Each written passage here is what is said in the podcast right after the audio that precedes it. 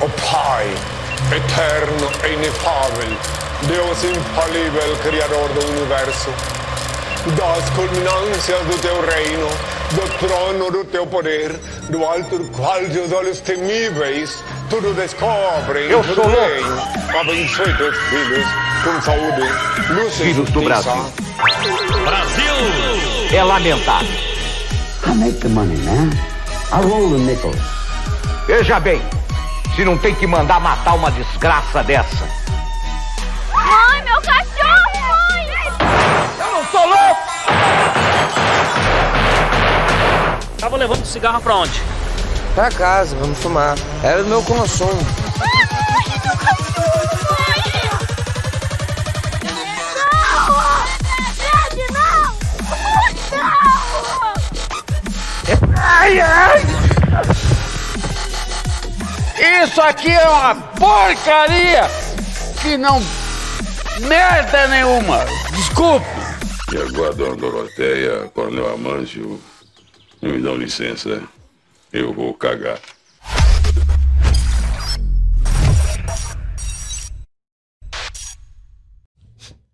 E aí, galera, tranquilidade total, tá na área. Estamos aqui, lindo e maravilhoso, com a tropa. Hoje o homem veio, até que enfim. Eu não sei quem foi mais difícil, se foi o Ivan Batista ou trazer esse cara aqui, mano. Puta, mano, mas deu trabalho pra tu vir aqui, hein, mano. Promessa é dívida. Demorei, mas vim. Aí, velho, esse cara aqui, galera, me deu trabalho. Eu fiquei insistindo pra esse cara vir, mas veio, tá aqui, como promessa é dívida. Aí, ó, tá vendo? Eu vou mandar embora esse cara. Eu vou mandar esse cara embora. Bom, galera, eu tô aqui com o Marcelo Calegari. O Marcel Tadeu Calegari, é isso? Isso aí, esse é o nome. Tranquilidade, meu herói? Tranquilidade, Du. Longe pra caralho. Longe pra caralho, vim pra cá, né? Perto. Ah! longe, longe. Não, não é não. Deu o quê? 30 minutos. Aperta aí também, pode ficar à vontade. Foi, foi de boa? Foi de boa chegar aqui? Foi, foi Vieram de lambretinha. Bom, galera, antes da gente começar esse bate-papo aqui, já pedi pra você se inscrever no canal, se você não for inscrito, tá? Eu não sei pra câmera que eu tô olhando aqui, tudo depende do Caio. Bom, pra se inscrever aqui no nosso canal é fácil, você vai aqui, aparece algum canto desses daqui, você clica aqui em inscrever-se, tá bom? Ajuda a gente aí bater os 4 mil inscritos, porque os 3 mil a gente conseguiu, graças ao Pai. Obrigado, Pai, por ter ajudado a gente ter chegado até aqui. Foi difícil, mas conseguimos. E hoje eu tô aqui com mais uma lenda do Muay Thai, um dos caras que, porra, faz a parada acontecer. Onde ele bota os caras pra lutar. É show. E hoje vamos falar de show. Onde tem bravo, tem? Show! Tem show. E gente feia também, porque, mano, os caras é sofrido, mas bate em gente, hein, mano? Os caras é bravo mesmo. Galera, então se inscreve, curte, comenta, compartilha. Também estamos no Spotify, para você que quer ouvir aí no seu carro, de boa, essa live aqui. Vai lá no Spotify, estamos lá. Camisa de Força Podcast no, no, no Spotify. E no YouTube nós temos o nosso segundo canal, que é o canal de corte, onde acontecem os melhores momentos. Eu jogo lá para vocês, firmeza? Então, cortes do Camisa de Força. Bom, vamos falar aqui também do meu patrocinador. Quero falar para vocês aqui, galera. A Thai tá? Thai Knockout, galera, pra quem não conhece, é, sobre, é uma marca de óleo, tá? Primeira marca de óleo do, do Brasil, se eu não me engano. Eu acho que é. Bom, eles criaram essa marca aqui, vendo a necessidade que precisava aí de óleo aí para os atletas, porque para trazer da Tailândia era muito caro. Tá pegando, Caio? Era muito caro trazer um óleo aí da Tailândia aí para vender para vocês, então eles criaram essa marca aqui, tá? Do Cassiano Lopreto, para você comprar esse produto aqui, você vai lá no site deles. Eu vou deixar o site para vocês aí, tá? O, o link tá na descrição aqui embaixo. Então, clica lá, cai no site direto, usa o nosso cupom de desconto camisa 10, tá? Camisa 10, você ganha 10% de desconto, tá bom? Então vai lá no site deles lá www.tainocaute.com.br. Firmeza? Bom, Vamos bater um papo aqui? Ah, e tem aqui, deixa eu te falar, galera, também você pode usar o. Aproveitar aqui, já que tá aqui, o Francisco Marão tá aqui, você pode usar também o cupom dele também. Ele também vende o óleo também, se vocês não quiserem comprar com o meu, pode usar o do Francisco Mairon. Acho que é Mairon 10, ou é Francesco, sei lá como que tá. Deixa aí, Mairon, se você estiver acompanhando. Deixa aí que eu passo pra, pra galera que quiser ir comprar com o cupom do Francisco Mairon também. Vai lá no site, usa e vai dar 10% de desconto. Ele vai ganhar em cima das suas compras aí, igual eu. Mas o meu cupom é melhor, tá? O produto é muito melhor quando vem com o meu cupom. Cara, tô sentindo um pelo no nariz aqui, tá embaçado. Marcelo Tadeu Calegari. É isso? É isso. Você é da onde, Marcelo? Eu sou de São Caetano do Sul, nascido lá e criado em Atibaia. Caralho, então você é pé vermelho. Foi criado em Atibaia, no interior de São Paulo. Atibaia. Como que o Muay Thai apareceu na tua vida, cara? Cara, Foi o Muay Thai primeiro que apareceu no não, esporte? foi, foi o Karatê. Eu comecei no Karatê, Kyokushin, com uns 10 anos de idade. Mas mesma época que eu tive meu primeiro aprendizado de Muay Thai online. Tá vendo como a coisa online é antiga? Vai, vai, pode continuar. É antigo, meu. Acho que meu primeiro professor foi o Savamu. Foi nada. Opa! O desenho. Desenho, é isso aí. Eu acho que é o que inspirou todo mundo. Não, o pessoal mais da. A galera nova aqui não conhece o Nem Savamu. conhece. Pô, Savamu era um lutador de karatê que quando ele fez a, a- no segundo episódio, se eu não me engano, da série deles, ele perdeu pra um cara do Muay Thai. Aí Uhum. Certo. Ele, aí ele virou, foi buscar ensinamentos e virou um lutador de Muay Thai. Então, eu acho que ele foi meu primeiro professor. Eu via aquelas maluquices lá e ficava Mas o Savamu. chutando ar. Mas o Savamu, ele passava onde? Ele passava em TV? Record. Canal Record. Lá. Eu acho que ele foi lançado no Brasil, se eu não tô enganado, em 76. Mais ou menos isso. Eu tinha uns 10 anos de idade, 12. Eu acho que se esse desenho voltasse hoje, ia fazer bastante sucesso com a galera do, do, do Muay Thai, porque é um desenho bem. Tem boas histórias, né? Tem, eu assisti alguns capítulos, não consegui assistir tudo, mas tem bons capítulos. O que falta mesmo é uma edição boa pra ficar um produto de qualidade agora pra galera tá mais atualizado, né? modernizar ele, mas, pô, eu acho que foi, foi ali que muita gente começou a história no Muay Thai. Uhum. Curiosidade, né? Você, você quando assistia, mas você já pensava em. Você, quando você assistia só, assistia como o desenho e tal, mas você pensava em entrar no esporte? Cara, eu era um menino de interior que ficava. Vem mais pra cá, vem mais pra cá. Ficava o dia inteiro. Colégio, depois jogando taco, empinando pipa e andando a cavalo, cara. e aí tinha que. E sempre gostava, né? A brincadeira de moleque era viver agarrando, jogando outro no chão, batendo, apanhando. E foi assim que começou a história na luta. Aí, pra quem não conhece, o velho, o velho, o velho é da briga também. Já arrumou várias tretas quando moleque. Pô, mano, ô, ô Calegari, o Muay Thai mudou muito de lá pra cá, né? Ah, Na sua visão, o que, que mais mudou, cara? Eu acho que conhecimento, né? É, a gente veio adaptando o aprendizado do Muay Thai no decorrer das décadas aí. E essa garotada agora, meus alunos, tudo isso já entraram aprendendo Muay Thai de verdade, né? Aham. Então eles não passaram por essa transição. E essa transição foi difícil, foi difícil. Como que era, assim, o, o Muay Thai antigamente, quando você começou? Era mais... Tinha cotovelada, não tinha cotovelada? Como que funcionava a Então. parada? A galera não tem essa noção, O né? Muay Thai sempre teve, mas o Muay Thai no Brasil não, Muay- né? é. Não, eu tô falando o Muay Thai que a gente conhecia, A né? gente conhecia, cara. Não tinha cotovelada, o clinch era aquilo de pôr a mão a- em cima da cabeça e achar que tava clinchando. E era assim, né? Ia tocando. Deixa eu ver aqui. Você já fez luta, ou, Cara, Marcelo? é, na verdade é o seguinte, eu lutei muito pouco, porque até na época tinha muito, muito pouca oportunidade. Mas fiz umas lutas, sim. Mas onde foi sua primeira luta? Aqui em São Paulo. Que, Aqui pô- em São Paulo, mas era mais kickboxing, né? Aham. Lutei um pouco de jiu-jitsu também, que treinei Até hoje, eu acho que tempo. eu vejo, eu viro, vira e mexe, eu vejo você. Não sei se é você que posta de jiu-jitsu.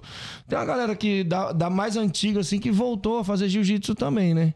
Então, na verdade, é, teve aquele boom, né, do jiu-jitsu. Foi ali que eu sou faixa preta há 28 anos. De Gil. De Gil. 28 anos atrás eu peguei minha faixa preta.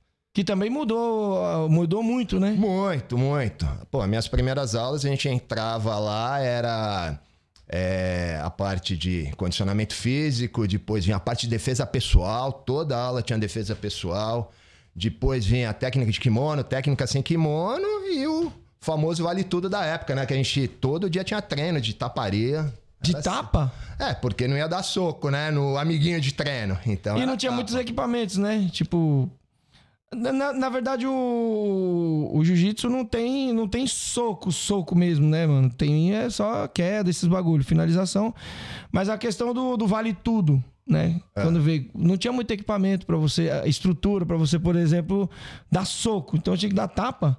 É, a gente ia treinar nos treinos, se você não ia mão livre, né? Não ia dar soco. Então, a hora que você montava, a hora que você fazia qualquer domínio, você abria a guarda dos adversários dando tapa, né?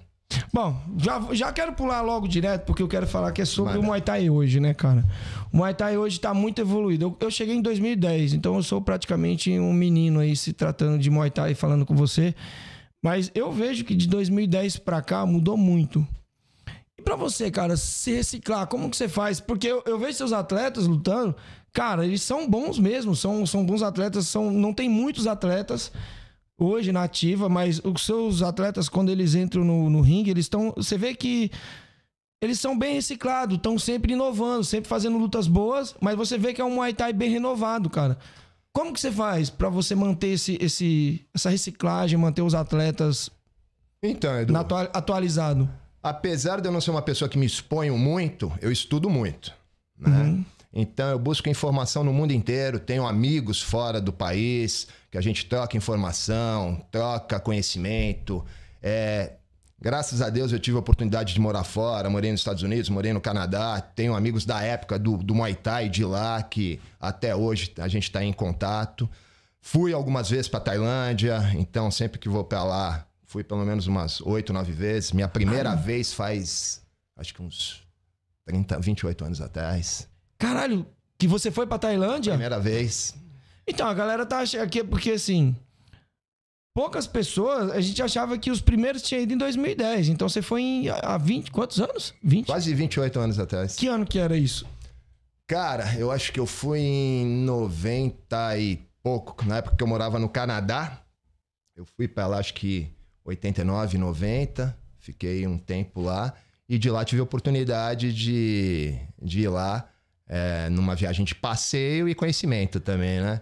O conhecimento era olhar, tentar fazer alguma coisa lá e aprender alguma coisinha, mas era aprender mais no visual mesmo. Mas você foi mais pra passear mesmo ou você foi pra buscar conhecimento pra luta? Cara, eu vou te dizer uma coisa. Quando eu saí pra mudar, quando eu mudei pra fora do país aqui, eu sempre arrumei um emprego lá, mas minha ideia sempre foi aprender lutas. Aham. né? E na época, eu fui pro Colorado, tinha uma academia grande lá que eu sempre quis treinar lá, não de Muay Thai, de tudo.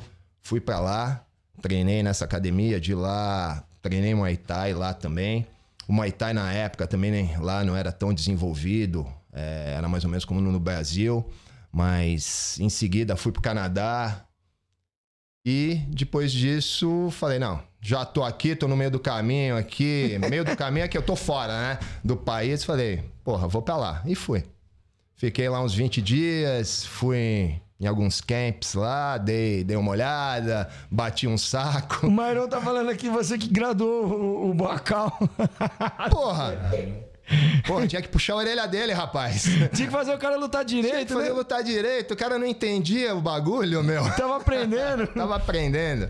Pô, mano, Calengari, mas agora do- da tua história, cara, você tem assim. Um momento que você tem vontade de voltar? Dizer assim, pô, mano, essa época da minha vida eu queria voltar ali. Se tratando de luta, no mundo da luta, você tem saudade, vontade de voltar, cara? O que eu, disse, o que eu digo para os meus alunos é o seguinte, Edu. É, hoje eles têm oportunidade de fazer o que a gente não pôde fazer. Se eu tivesse a oportunidade que eles têm hoje, naquela época, porra, com certeza eu ia, eu ia ser um cara de destaque aí. Certo. né? Mas naquela época a gente não tinha oportunidade. Hoje eles conseguem ter essa oportunidade. Existe evento, existe informação, existe eventos grandes aí, mundo afora, que dá pra se colocar, dá pra trabalhar, dá pra fazer um plano de carreira e pôr esses meninos lá fora. Então, se eu tivesse essa oportunidade, porra. Como você gost- mudaria isso, né? Essa, esse um pouco da história mudaria, tipo, a oportunidade que você, Exatamente. que eles não, que você não teve no passado, só isso. Mas eu sempre fui um cara que corria atrás, entendeu? É, eu abandonei uma carreira é, empresarial boa, eu trabalhava em, com vendas de produto siderúrgico, viajava para América do Sul toda representando essas empresas. Chegou um momento da minha vida que eu falei, vou viver de luta. Foi difícil, tinha um patamar de vida relativamente bom. E minha esposa falou, meu, é isso que você gosta? Bora lá. Sua mulher não ficou brava, não. Tipo, não, você tá ficando louco com esse negócio de luta. Que nada, ela me conheceu já sabendo que minha maior paixão era essa, né? E cachorro, né? Tu gosta do Gaspar pra caralho, né? Puta, tem o Gaspar, tem a Mafalda, esse casalzinho maluco lá que tá destruindo a casa, meu. Você deixou eles lá e saiu e deixou eles destruindo tudo. Cara, essa semana o prejuízo foi grande. O óculos da minha esposa, o semana passada foi o capacete do mascote. Que, quem que é o mascote? O molequinho lá? Ah, É o Jonathan, o meu Ah, aluno. tá o pretinho lá que, que treina lá com. Às vezes apanha do Mairon lá. É ele mesmo. Pô, mano, eu adoro cachorro também, mas o meu que eu tenho aqui é um capeta, velho. Igual, igual. Mano, é, é- mas é assim, é legal o cachorro, o legal, o legal dos cachorros é quando eles são danados, quando ele é triste, não tem graça. Então não é cachorro, né? Exatamente, pô. Mas, pô, ô, voltando lá no. Na Tailândia, cara, como que você viu o Muay Thai quando chegou lá? Tipo, você tomou um choque de realidade? Você já imaginava que você ia ver algo muito diferente do que você passava na sua cabeça? Ah, sim, com certeza. Sabia que encontrar algo diferente, por isso que eu quis ir. Mas também não tive oportunidade de aprender. Chega mais pra perto, vem pra cá, pode vir. Não tive, né? Nessa primeira viagem, não tive muita oportunidade de aprender. Eu, o que eu vi é que era tudo muito diferente. Aham. Mas já no Canadá, eu já tinha outra visão do Muay Thai, né? Lá eu já consegui treinar Muay Thai de verdade, assim. Aham. Já tinha Muay Thai no Canadá também? Já, já. Porra, mano, mas eu fico imaginando, tudo que eu imaginava, em qualquer lugar do mundo teria Muay Thai, menos no Canadá. sério, velho, sério. Eu sempre, eu sempre vi, assim, eu acho que só no Brasil que tinha realmente Muay Thai, né, como ele é. Apesar de ter gente, a trancos e barrancos aí, hoje a gente, graças a Deus, tá com o Muay Thai bem evoluído. Eu acho que é o... Um dos melhores do mundo, com certeza. Acho que é um dos melhores do mundo. Com Inclusive, certeza. a gente tem um dos atletas fodas aqui sentado do meu lado aqui, destruidor. Isso que, aí. pô, fez uma luta dura com o Zion. Quer dizer, muito, não muito dura, né? O Zion foi lá, atropelou. Né, Zion? Caralho, hein, mano? Devia ter apostado essa porra aí com a Fernanda, hein? Mas brincadeiras à parte, eu vi esse moleque lutando lá no War lá. Caralho, mano. O neguinho lá que lutou contigo lá, como que ele tá vivo até hoje? Parelho aí, às vezes, né, cara? Porque. Falando em Zion, eu pensava. Sem zoeira, eu, eu falo assim, pô, lógico, o Zion é meu amigo, eu torço pra ele. Eu torço pro Zion, tá ligado? Porque é meu camarada. Mas, mano, eu achava que ia ser, tipo assim, ia demorar mais, tá ligado? Tipo, eu achei que ia. Não por nocaute, eu tava torcendo pra que ele ganhasse, por ser camarada do cara, mas eu achava que, tipo, ia chegar até no, no, no final, vocês já fazer uma guerra mesmo. Confesso que eu tava aqui na adrenalina preocupado, que eu sabia que, que você é um moleque duro, mano. Sim, é, mano. Essa, era- essa era a expectativa de todo mundo, né? Inclusive a minha. Tipo, eu. Lá pra, pra dar show.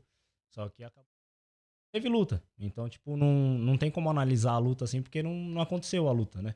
Tava prevista pra quantos rounds? Oi? Cinco rounds? Era cinco rounds? Cinco. Só que teve luta, então não tem como julgar, tipo, ah, lógico, ele foi melhor lá no, no dia, né? Ele, Sim, ele, sim, ele sim. venceu, ele levou o. A vitória. É, levou a vitória, teve o braço levantado, só que não teve como julgar assim, falar, ah, e tal é melhor lutador do que, o- do que o outro. É, não deu luta. Não, não teve uma, uma. Como é que se diz? Uma construção ali pra quando chegar no final dizer assim, pô, mano, realmente dava. É, é aquela parada, né, mano? Não é só porque você ganhou que às vezes o cara é melhor do que você. Ele foi naquele momento melhor do que você. Não que ele é melhor em toda, em toda a questão da qualidade da luta. Entende Sim, o que eu tô sim, querendo dizer? Mas, mas aonde vale mesmo é, é no resultado. É resultado, né? Resultado não final. adianta você ser, sei lá, foda no treino, você fala, porra, eu amasso todo.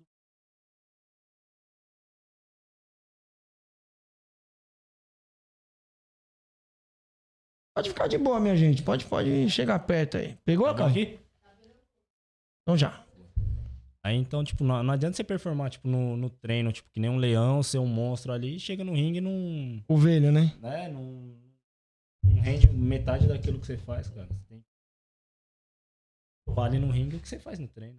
O que, que você tava montando? O que, que vocês estavam montando ali, Calegari, pra, pra fazer essa luta aí? Porque atleta canhoto, atleta destro, você já conhece a história do Zion, já. Qual que era a estratégia ali? Era pegar de mão mesmo, ir pra cima? Como na tava? verdade, o que acontece? A luta foi uma luta que apareceu não, não com uma programação, no entanto que o Léo tinha vindo de uma luta já, onde ele lutou nos 70 quilos.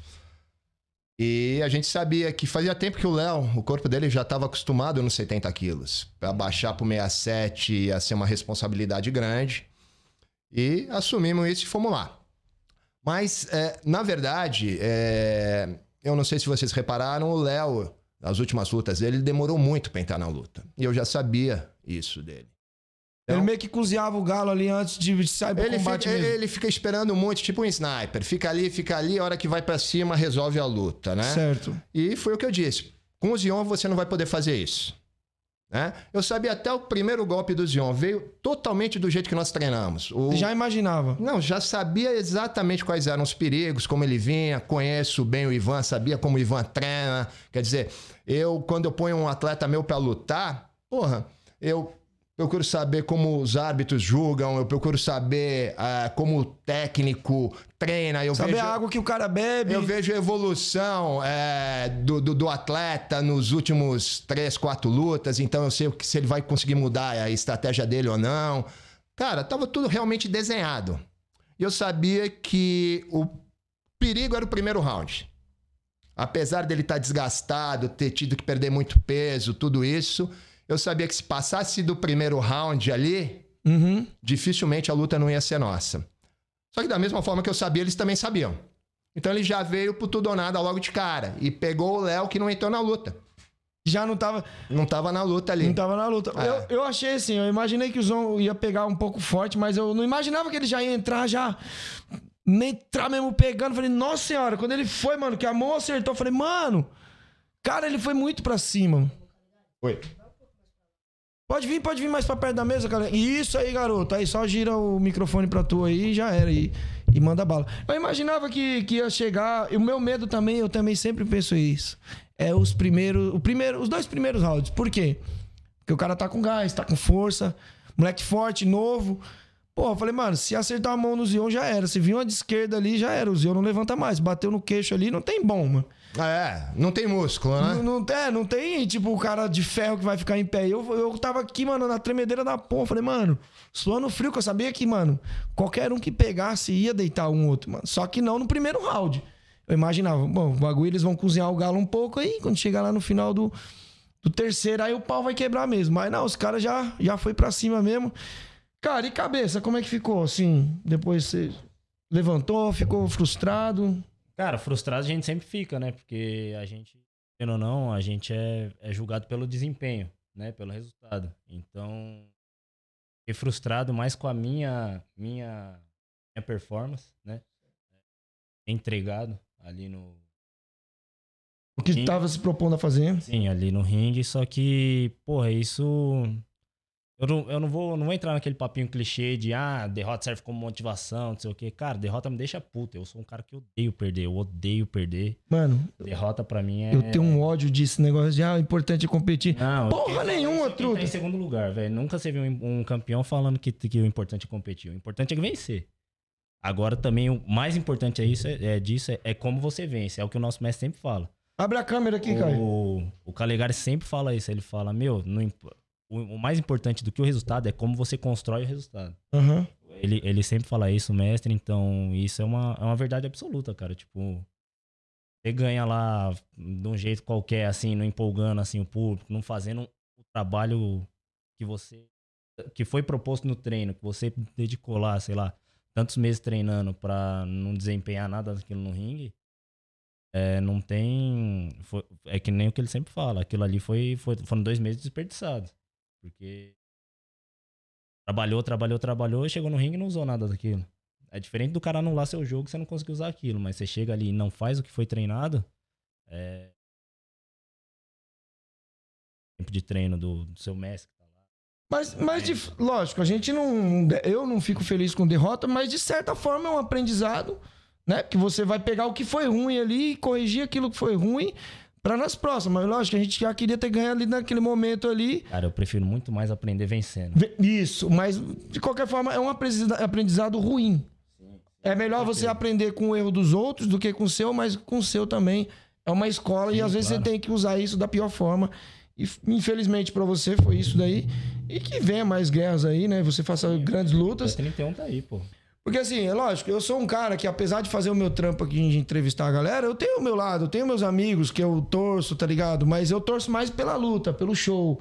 Porque, meu, esse trabalho que eu faço depende do show que vocês dão. Se vocês não tiverem um show pra apresentar ali em cima do ringue ali pra mim, pra mim poder vir aqui falar, pra me entrevistar esse trampo que eu tô fazendo, Então, acho na que ver- não tem muita qualidade, né, mano? Na verdade, o que, que rola na Bravo é o seguinte: o que, que eu enxergo? Nós somos funcionários do evento. A partir do momento que ele contrata um atleta meu, tá certo? Eu tenho obrigação de entregar o que ele contratou, Exatamente. tá certo? No entanto, que em seguida eu liguei pro Adriano, falei, Adriano, olha só, o que você comprou eu não entreguei. É, Pode falar. o que pode você comprou eu não entreguei. Meu atleta aqui, eu gostaria de uma nova oportunidade. Você não vai me pagar. Nós vamos lá e entregar o que você contratou. Que é uma guerra, né? De graça, não, e de graça. De não graça. tem. Por quê? Porque eu não entreguei o que ele me contratou. Tá certo? Ele contratou a Bravo para dar um show. Certo. Certo? Independente de derrota ou vitória. Mas não teve tempo para isso. Então, nada mais justo do que eu ressarcir o evento. Ele vai lá, vai lutar é, esse ano ainda, sem custo nenhum pro evento, e vai mostrar a qualidade que ele tem. Antes de mais nada, galera, deixa eu só explicar uma coisa pra vocês. Eu encontro os atletas, às vezes eu falo que vai levar um pau, eu não quero que o cara leve um pau. Isso é uma brincadeira que eu faço com a galera. Quando às vezes qualquer atleta, até meus amigos, quando luta que perde, eu fico zoando. Falo, pô, tomou um cacete. Mas óbvio, eu não quero ver o cara ser derrotado, eu quero ver meu atleta ganhar. Sim. Entende? Eu quero ver meu Lógico. atleta, as pessoas que eu torço, ganhar. Mas eu não quero torcer contra o cara, igual eu vejo muitos caras com o Mairon. Eu gosto do Mairon pra caralho. Eu torço, por exemplo, se fosse lutar um atleta amigo meu, por exemplo, vamos dar um exemplo aqui. Marcelo Pellegrini, tava cogitando essa é- uma época atrás dos dois lutarem, vocês sabem disso. Sim. É lógico que eu vou torcer pro Marcelinho, porque, pô, treinou comigo, tava, pô, a gente treinou na mesma equipe. Mas eu, se vir um outro cara lutar com o Mairon, vou torcer pro Mairon, tá ligado? Eu não vou torcer contra o Mairon, vou tor- torcer a favor do meu atleta. Mas tem muita gente que vai torcer, igual foi torcer pro cara, que tava torcendo. Eu vi a luta do Mairon com, com o Juan, que os caras tava torcendo, não era pro, pro, pro Juan, tava torcendo contra o Mairon. Eu falei, mano, que porra é essa? O que, que esse moleque fez? O que, que o moleque fez contra os caras, tá ligado? Na verdade, sabe o que eu acho? É, tem muito a ver com a proposta de trabalho da Bravo. Então, talvez não seja contra o Mairon, seja contra a Bravo. Será, cara? Ah, a nossa proposta de trabalho é o seguinte: o que, que eu vejo? É, os atletas da Bravo treinam muito menos do que todas as outras equipes. Certo? Porque como que eu vou pegar um moleque desse que precisa trabalhar, se autossustentar, muitas vezes sustentar filho, sustentar casa, falar pro moleque, ó, dois treinos por dia, sete dias por semana. Ele vai viver do quê? Vai acumular dívida em cartão de crédito, não vai ter paz, não vai ter isso, não vai ter aquilo. As bolsas de o quê? 20 mil pra poder segurar os caras? Cara, olha, eu vou dizer uma coisa. Eu trabalho bem a bolsa dos meus atletas. Uhum. É, onde você vê ali, eu brigo realmente pelo que eles valem. É óbvio, eu entendo os eventos, é, os eventos fazem o máximo que podem fazer. Eu fui promotor de evento aqui, eu sei das dificuldades, pega o contrato que tá aí em cima aí, rapidão, aí você vai achar. Sei de tudo que os promotores passam, então eu sei que cada um ali está fazendo o seu melhor e respeito isso. Então, é, todos os meus atletas, pelo mercado que a gente vive, eu não posso dizer que são mal remunerados, não. Aham. tá? E, e o que, que eu vejo? A gente trabalha três vezes por semana, Eduardo. São três vezes por semana. Nossos treinos são três vezes por semana. Então, se a gente perde na quantidade de treino, eu tenho que ganhar na qualidade de treino. Certo. E tá provado que funciona, porque eu luto de igual para igual com todas as boas equipes daí. É, Então, é Entendeu? isso que eu tava. Eu, eu tinha essa curiosidade. Como que você faz pra manter a qualidade com três treinos na semana? Conhecimento. Conhecimento, né? Porque muita gente acha que é só treinar. Às vezes não adianta você treinar muito e treinar Não errado. importa exatamente como você treina. Entendeu? Uhum. Pô, mas aí você que negocia a bolsa dos atletas, Todos os meus atletas, eles não fazem nada sem minha autorização. Só, só veja aqui. Isso aqui é um contrato de um evento que me mandou pra mim poder levar pra um atleta aí. Não precisa mostrar, mas olha. A bolsa aqui, pra mim, é uma bolsa, uma bolsa bem, bem satisfatória. Né? Eu, achei, eu achei legal esse evento e depois eu vou poder falar. Eu só tô falando pra galera que mudou a bolsa de uns tempos pra cá. A galera tá começando a ser mais exigente. Até por culpa também do, do- da qualidade das lutas que a galera tá fazendo. A informação que a galera tá, tá trazendo, né? Mas, cara, você. Se a pessoa te oferecer, um, às vezes, uma proposta de dizer assim, não, seu atleta tem visibilidade, mas a bolsa é boa, tu não vai? Ou tu vai mais pela visibilidade, mais pelo dinheiro? Como que você faz pra negociar Eu avalio o que, que aquele evento pode trazer de benefício pro meu atleta e pra minha equipe. Aham. Entendeu? Nenhum atleta da Bravo é maior que a Bravo. Eles sabem disso. Por isso que nós somos em poucos lá, né? Então, é, a gente é uma equipe pequena. Eu não vivo da equipe, Certo. tá certo? É, na verdade, eu invisto muito mais na equipe, tá certo? Não, não ganho nada em cima da bolsa dos meus meninos. Quero ganhar, lógico. Quando eles estiverem ganhando bastante, nada mais justo que eu ganhe. Uhum. Mas hoje, vou tirar percentual, graças a Deus não preciso.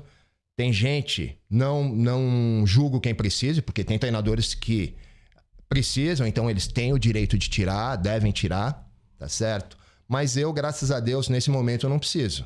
Então, a bolsa é integral para eles. Eu trabalho realmente para dar o melhor para eles. É, a nossa equipe ali, eu converso muito. Muitas vezes a gente ganha uma luta numa conversa. Antes da luta ali já, né? Antes da luta, a gente faz uma pré-eleção antes da luta. Todos os nossos treinos a gente termina com uma conversa. Aquela conversa de como foi o treino, se a gente conseguiu atingir o objetivo do treino, onde que a gente vai chegar, tá certo? A parte psicológica da minha equipe é muito forte. Eu tento trabalhar muito isso. Por isso que todos ali não são só leões de treino. São leões sei dentro se do ringue. 50% ou 60% ou mais é, é o trabalho psicológico também, né? Sim, é o que eu falo. Na, São pessoas. Na minha época, é, quando ia ter uma luta, juntava dois faixa preta e falava, ó, daqui 30 dias vocês vão lá. Tá bom, nada mudava. Você continuava dando o mesmo treino, comendo o mesmo hambúrguer, comendo a pizza. Hoje não, hoje eles são atletas. Eles têm que se alimentar, eles têm que dormir, eles têm que treinar direito, eles têm que ter a parte física, a parte psicológica. Então, eu tento trabalhar bem tudo isso. Eu leio muito, estudo muito, é, busco informação, o que eu não sei, eu busco E quando você aprender. fala informação, Caligari, desculpa interromper, não é informação só técnica, só da luta, porque essa informação, acho que gente- o Brasil já tá bem, bem, bem estruturado, principalmente São Paulo, de questão de, de técnica da luta ali, tipo, trabalho do clinch, trabalho da regra, acho que isso a gente já tem bastante conhecimento. Eu falo de um modo geral, tipo, a promoção do atleta, saber o cara, o cara saber se vender, é, casar boas lutas, a saber quando aceitar e quando não aceitar uma luta. É, teve até uma vez, a gente tava conversando com. Eu tinha pouca experiência e, pô, como você sabe, eu treino lá na King Tai. E um dia a gente tava conversando sobre isso. O Myron tinha lutado com, com o Éder e tal, tinha ganhado. E o, o Leandro chegou e falou assim: pô, meu, a gente tava tendo uma reunião. Ele foi, falou assim: pô, hoje o maior 57 do Brasil é o Francisco Myron. E ele tava querendo botar um moleque pra lutar com o Myron, que era o apagão. Aí os caras falaram assim: ele não aceitou. Aí muita gente ficou assim, pô, mas não aceitou por quê? Como não? Falei, Pô, você tem que saber o momento de você não aceitar a luta. E o cara tá certo. Quem é esse moleque querendo chegar agora pra lutar com, com o Myron? Exatamente. Ent- entendeu? Né, né? Do nada. Então eu entendi esse ponto de vista também. Ele falou assim: é um direito nosso querer lutar com ele? É, mas é um, é um direito dele também não aceitar. Sempre quem tá na ponta é o alvo, né? É, eu não aceitaria. Ele mesmo falou assim: eu não aceitaria essa luta, porque. Então quem tem que chegar até aquele não é nós que temos que chegar até ele. É isso mesmo. Entendeu? Então você tem essa, essa, essa pegada também de dizer assim, pô, quando não botar meu atleta pra lutar. Eu faço gestão de carreira de todos os meus atletas. É, por exemplo, a gente faz a nossa reunião de final de ano projetando o que a gente quer no outro ano. Esse ano a gente planejou, eu tenho uma equipe com seis atletas, né? A gente planejou fazer 22 lutas esse ano. E agora foram nove lutas, né? Então já estão projetados. A gente tem muita coisa aí boa acontecendo. É, Ficamos aí durante uns três anos com aparecendo pouco em evento. Um atleta lutava de vez em quando, duas lutas no ano, três, porque o momento era outro. E esse ano a gente veio assim para nos testar para o ano que vem ser a nossa melhor fase de trabalho. A gente tem algumas coisas aí fora do país acontecendo, trabalhando para isso, mas vamos deixar estar um pouquinho mais consolidado, a gente fala a respeito disso. Coisa boa para os meninos. A, a gente, assim, fica muito no, no- Acho que todo mundo pensa assim, pô, ano que vem vai ser melhor. Ano que, que vem vai ser melhor. E às vezes não muda nada também, né? A gente tem que ter esse cuidado também de achar que o ano que vem vai ser melhor e, e não mudar o trajeto da parada. Tá entendendo o que eu tô querendo Sim, dizer? sim, sim. A gente às vezes fica pegado, não, ano que vem o bagulho vai ser foda. E é a O mesma resultado pro ano que vem é o que você está fazendo agora. Se você não fizer agora, nada acontece no futuro. O futuro depende do presente, cara. Então a gente tá. Pra gente construir o nosso futuro, nós estamos construindo nesse presente. O que, que aconteceu com a derrota do Léo? O que, que ele pode reverter agora? Ele chegou numa final de um GP. O Léo é um menino 67, tá lutando no 70, porque durante muito tempo não tinha adversário para ele. É, eu profissionalizei ele cedo, eu queria demorar um pouco mais, mas ninguém lutava mais com ele.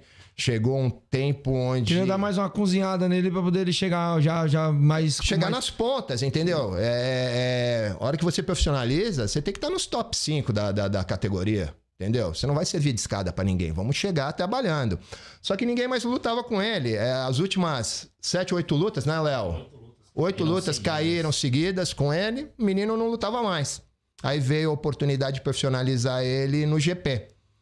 Eu acho que o mais difícil, ainda mais difícil que na categoria dele ainda é profissionalizar a mulher, porque tem poucas mulheres no, no- no- Tem muitas mulheres lutando, mas na mesma categoria tem poucas, e aí você não tem muito como, como fazer um trampo de mais. um processo mais e já tem que botar ela no profissional.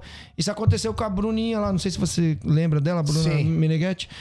Ela fez poucas lutas e já teve que ir pro profissional, porque tem poucas mulheres no, no, no cenário, na categoria dela, e faz poucas lutas. Ou seja, pô, já tá lutando profissional. Cara, mas no passado, você pega aí. ah, você lembra da Estela, que foi minha aluna? Isso que eu ia falar, eu ia falar. Estela, a primeira luta dela quando ela tava na outra equipe do Mori ainda, é, se eu não me engano, já foi a primeira luta, foi profissional. Entendeu? Mas há um tempo atrás acontecia muito isso. Uhum. né? Hoje já não. Hoje as meninas já chegam aí com, uma, com um currículo no, no amador muito boa. Chega com experiência. A hora que você vê a menina lutando... técnica, né? Vê, exatamente, bem técnica. Eu, tava, eu fui lá no, no Portuários, eu entrevistei, esse vídeo eu vou soltar aí depois com a MTI. E o Leandro, da Farangues, falou exatamente isso que você tá falando, cara. Ele falou assim, ó... Hoje, o, o- o Super Girls, a gente viu aqui até os, come... os iniciantes. As meninas estavam muito técnicas, estavam lutando muito técnica. É isso que eu tô falando. Nós estamos com um trabalho técnico, o Brasil, com um trabalho técnico muito bom. Sim. O que falta é fazer esse trabalho que você está falando. De negociar a bolsa, de ah, trabalhar a carreira do atleta. Que eu acho que ainda é mais difícil do que você só treinar o atleta. Sabe o que acontece, Edu? É o seguinte: é, como que eu posso cobrar o desempenho do meu atleta se eu não conheço ele? Né? Então, na verdade, não é só o que ele apresenta dentro da academia. Eu sei da vida pessoal de cada um deles. É, eu sou o conselheiro de cada um deles. Porque se eu não sei o momento de vida que ele está passando no particular, como que eu vou poder exigir dele dentro do treino e dentro da luta? Então é um composto. Eu vou pôr uma menina para lutar, na verdade, eu tenho que saber se no período menstrual dela ela tem se ela é mais sensível ou não, se ela eu vejo se for mais sensível, eu vejo quando a luta vai ser para não coincidir com com o Puta, e período tem essa treta também, Tem. né? Tem isso também, né? Tem. Então, se você quer ser um bom técnico, não é só ter o atleta dentro da sua academia, ó, chega aqui tal hora e vai embora tal hora. Eu tenho que viver a vida que eles vivem. Por isso que eu tenho poucos atletas. E sempre fiz questão de ter atletas que nunca foram campeões em nenhum outro lugar. Todos chegaram na Bravo, eu vi aqueles meninos falava, cara, eu acho que na minha mão eu consigo potencializar esses meninos.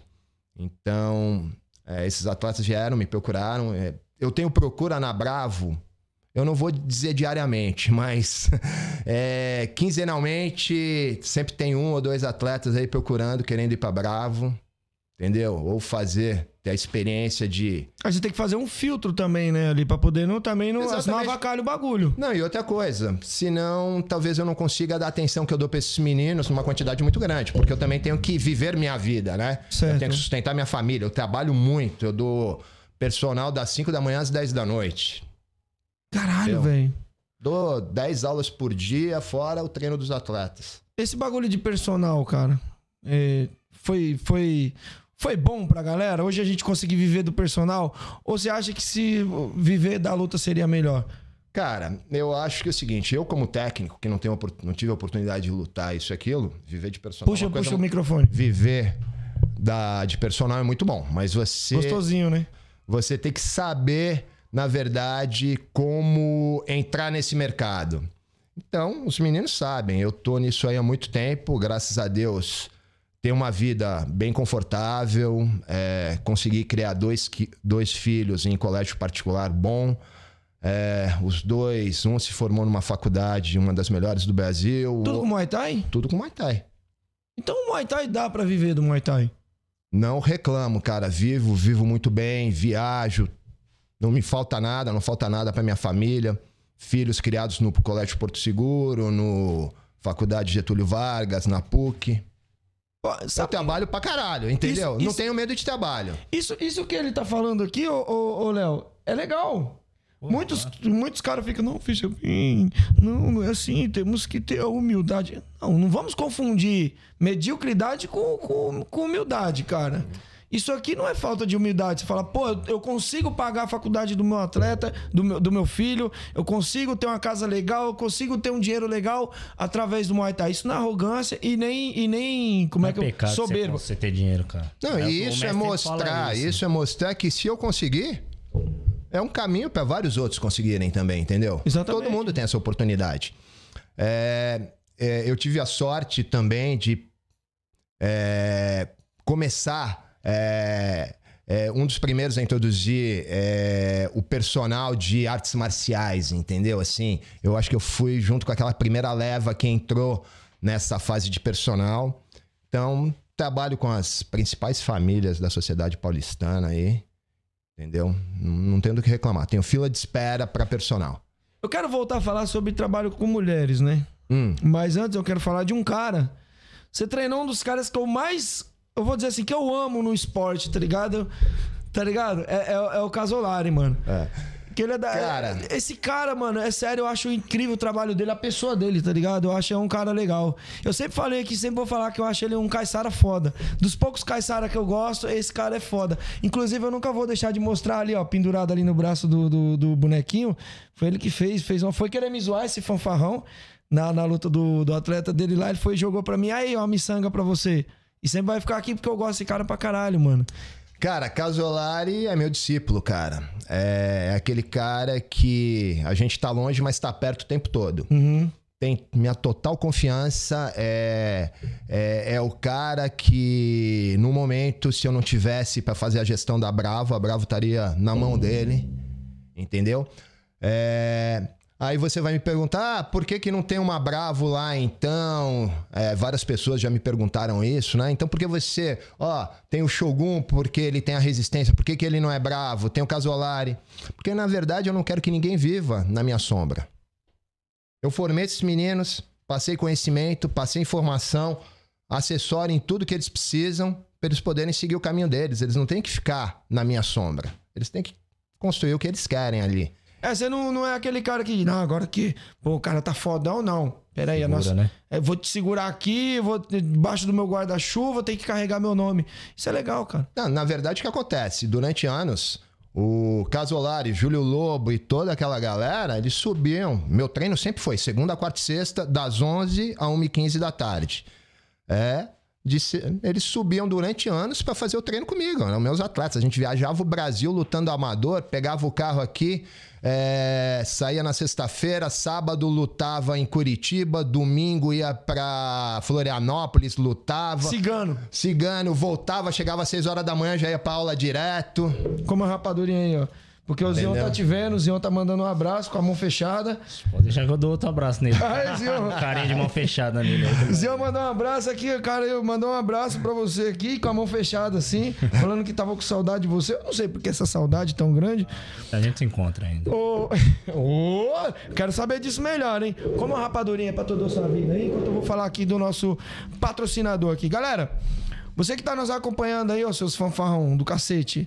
Porra, compra produtos na Máximo lá, usa o meu cupom de desconto. Não usa o Myron 10, tá? Usa o camisa 10, tá? Myron 10 não, porque ele já tá rico, influência, já tá famosinho já. Então, ajuda nós somos pobres, louco.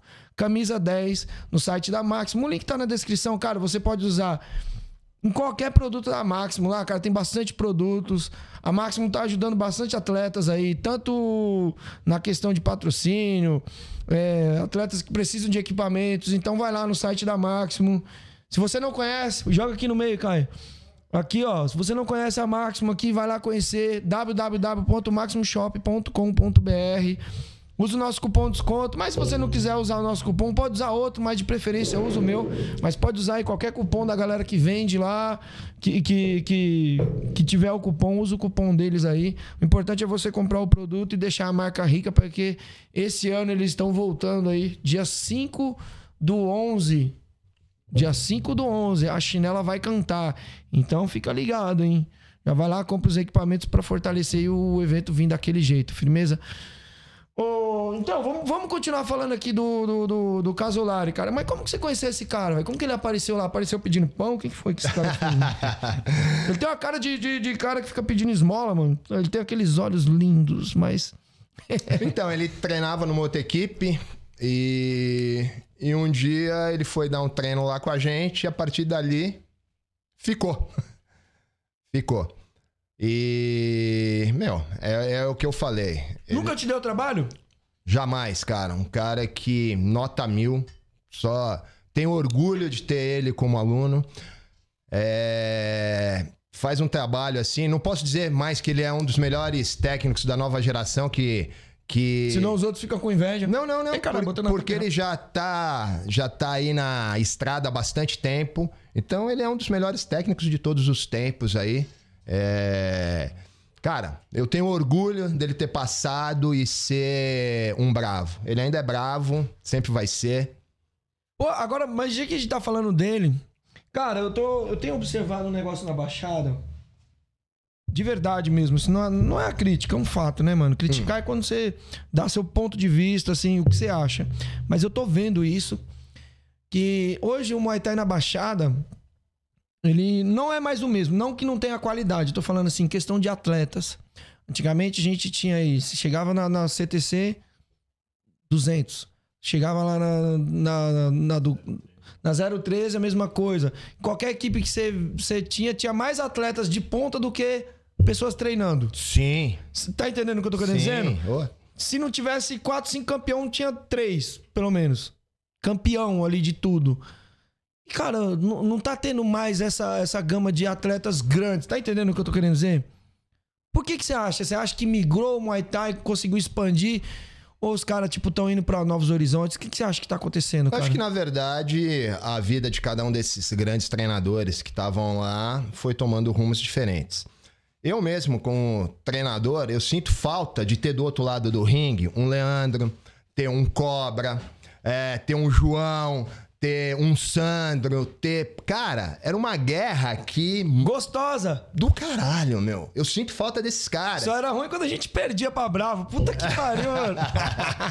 Mas, meu, quando eu vi esses caras do outro lado ali do ringue, meu, eu sabia que era uma troca de experiência muito grande pra todo mundo. Sim. Então era um prazer. E lá, meu, foi a a meca do, do, do, do Muay Thai brasileiro ali durante muito tempo. Vários atletas migraram, vários foram pra Tailândia, outros vieram pra São Paulo, né? Certo. E eu acho que vários treinadores ali se desestimularam em trabalhar com atleta. Porque não é fácil. né? É, por que, que hoje eu consigo trabalhar com atleta? Porque, cara, eu sou um cara totalmente rígido. Isso que eu queria saber, cara, porque eu vejo muitos treinadores largando a mão de atleta. Ó, o Leandro, o Elhão agora vai, vai botar a, a mina lá pra lutar, né? Tá Vai botar ela pra lutar. Mas, mano, grandes treinadores que eu gosto, que eu admiro, não, não trabalham mais com atleta, velho. E você é um dos caras que tá, que tá aí, tá mantendo o jogo, o Ivan. É, eu e o Ivan aí da velha geração. A Continua, tá continua fazendo manter, bagulho. é. Mas são poucos, mano. Então, olha só. é, todo mundo sabe, falam, porra, é, é complicado ser um atleta bravo. É, é. A Brava é cheio de regra. Primeira coisa, atleta meu não treina em nenhum outro lugar. Ah, o, vou treinar com meu irmão. Não vai.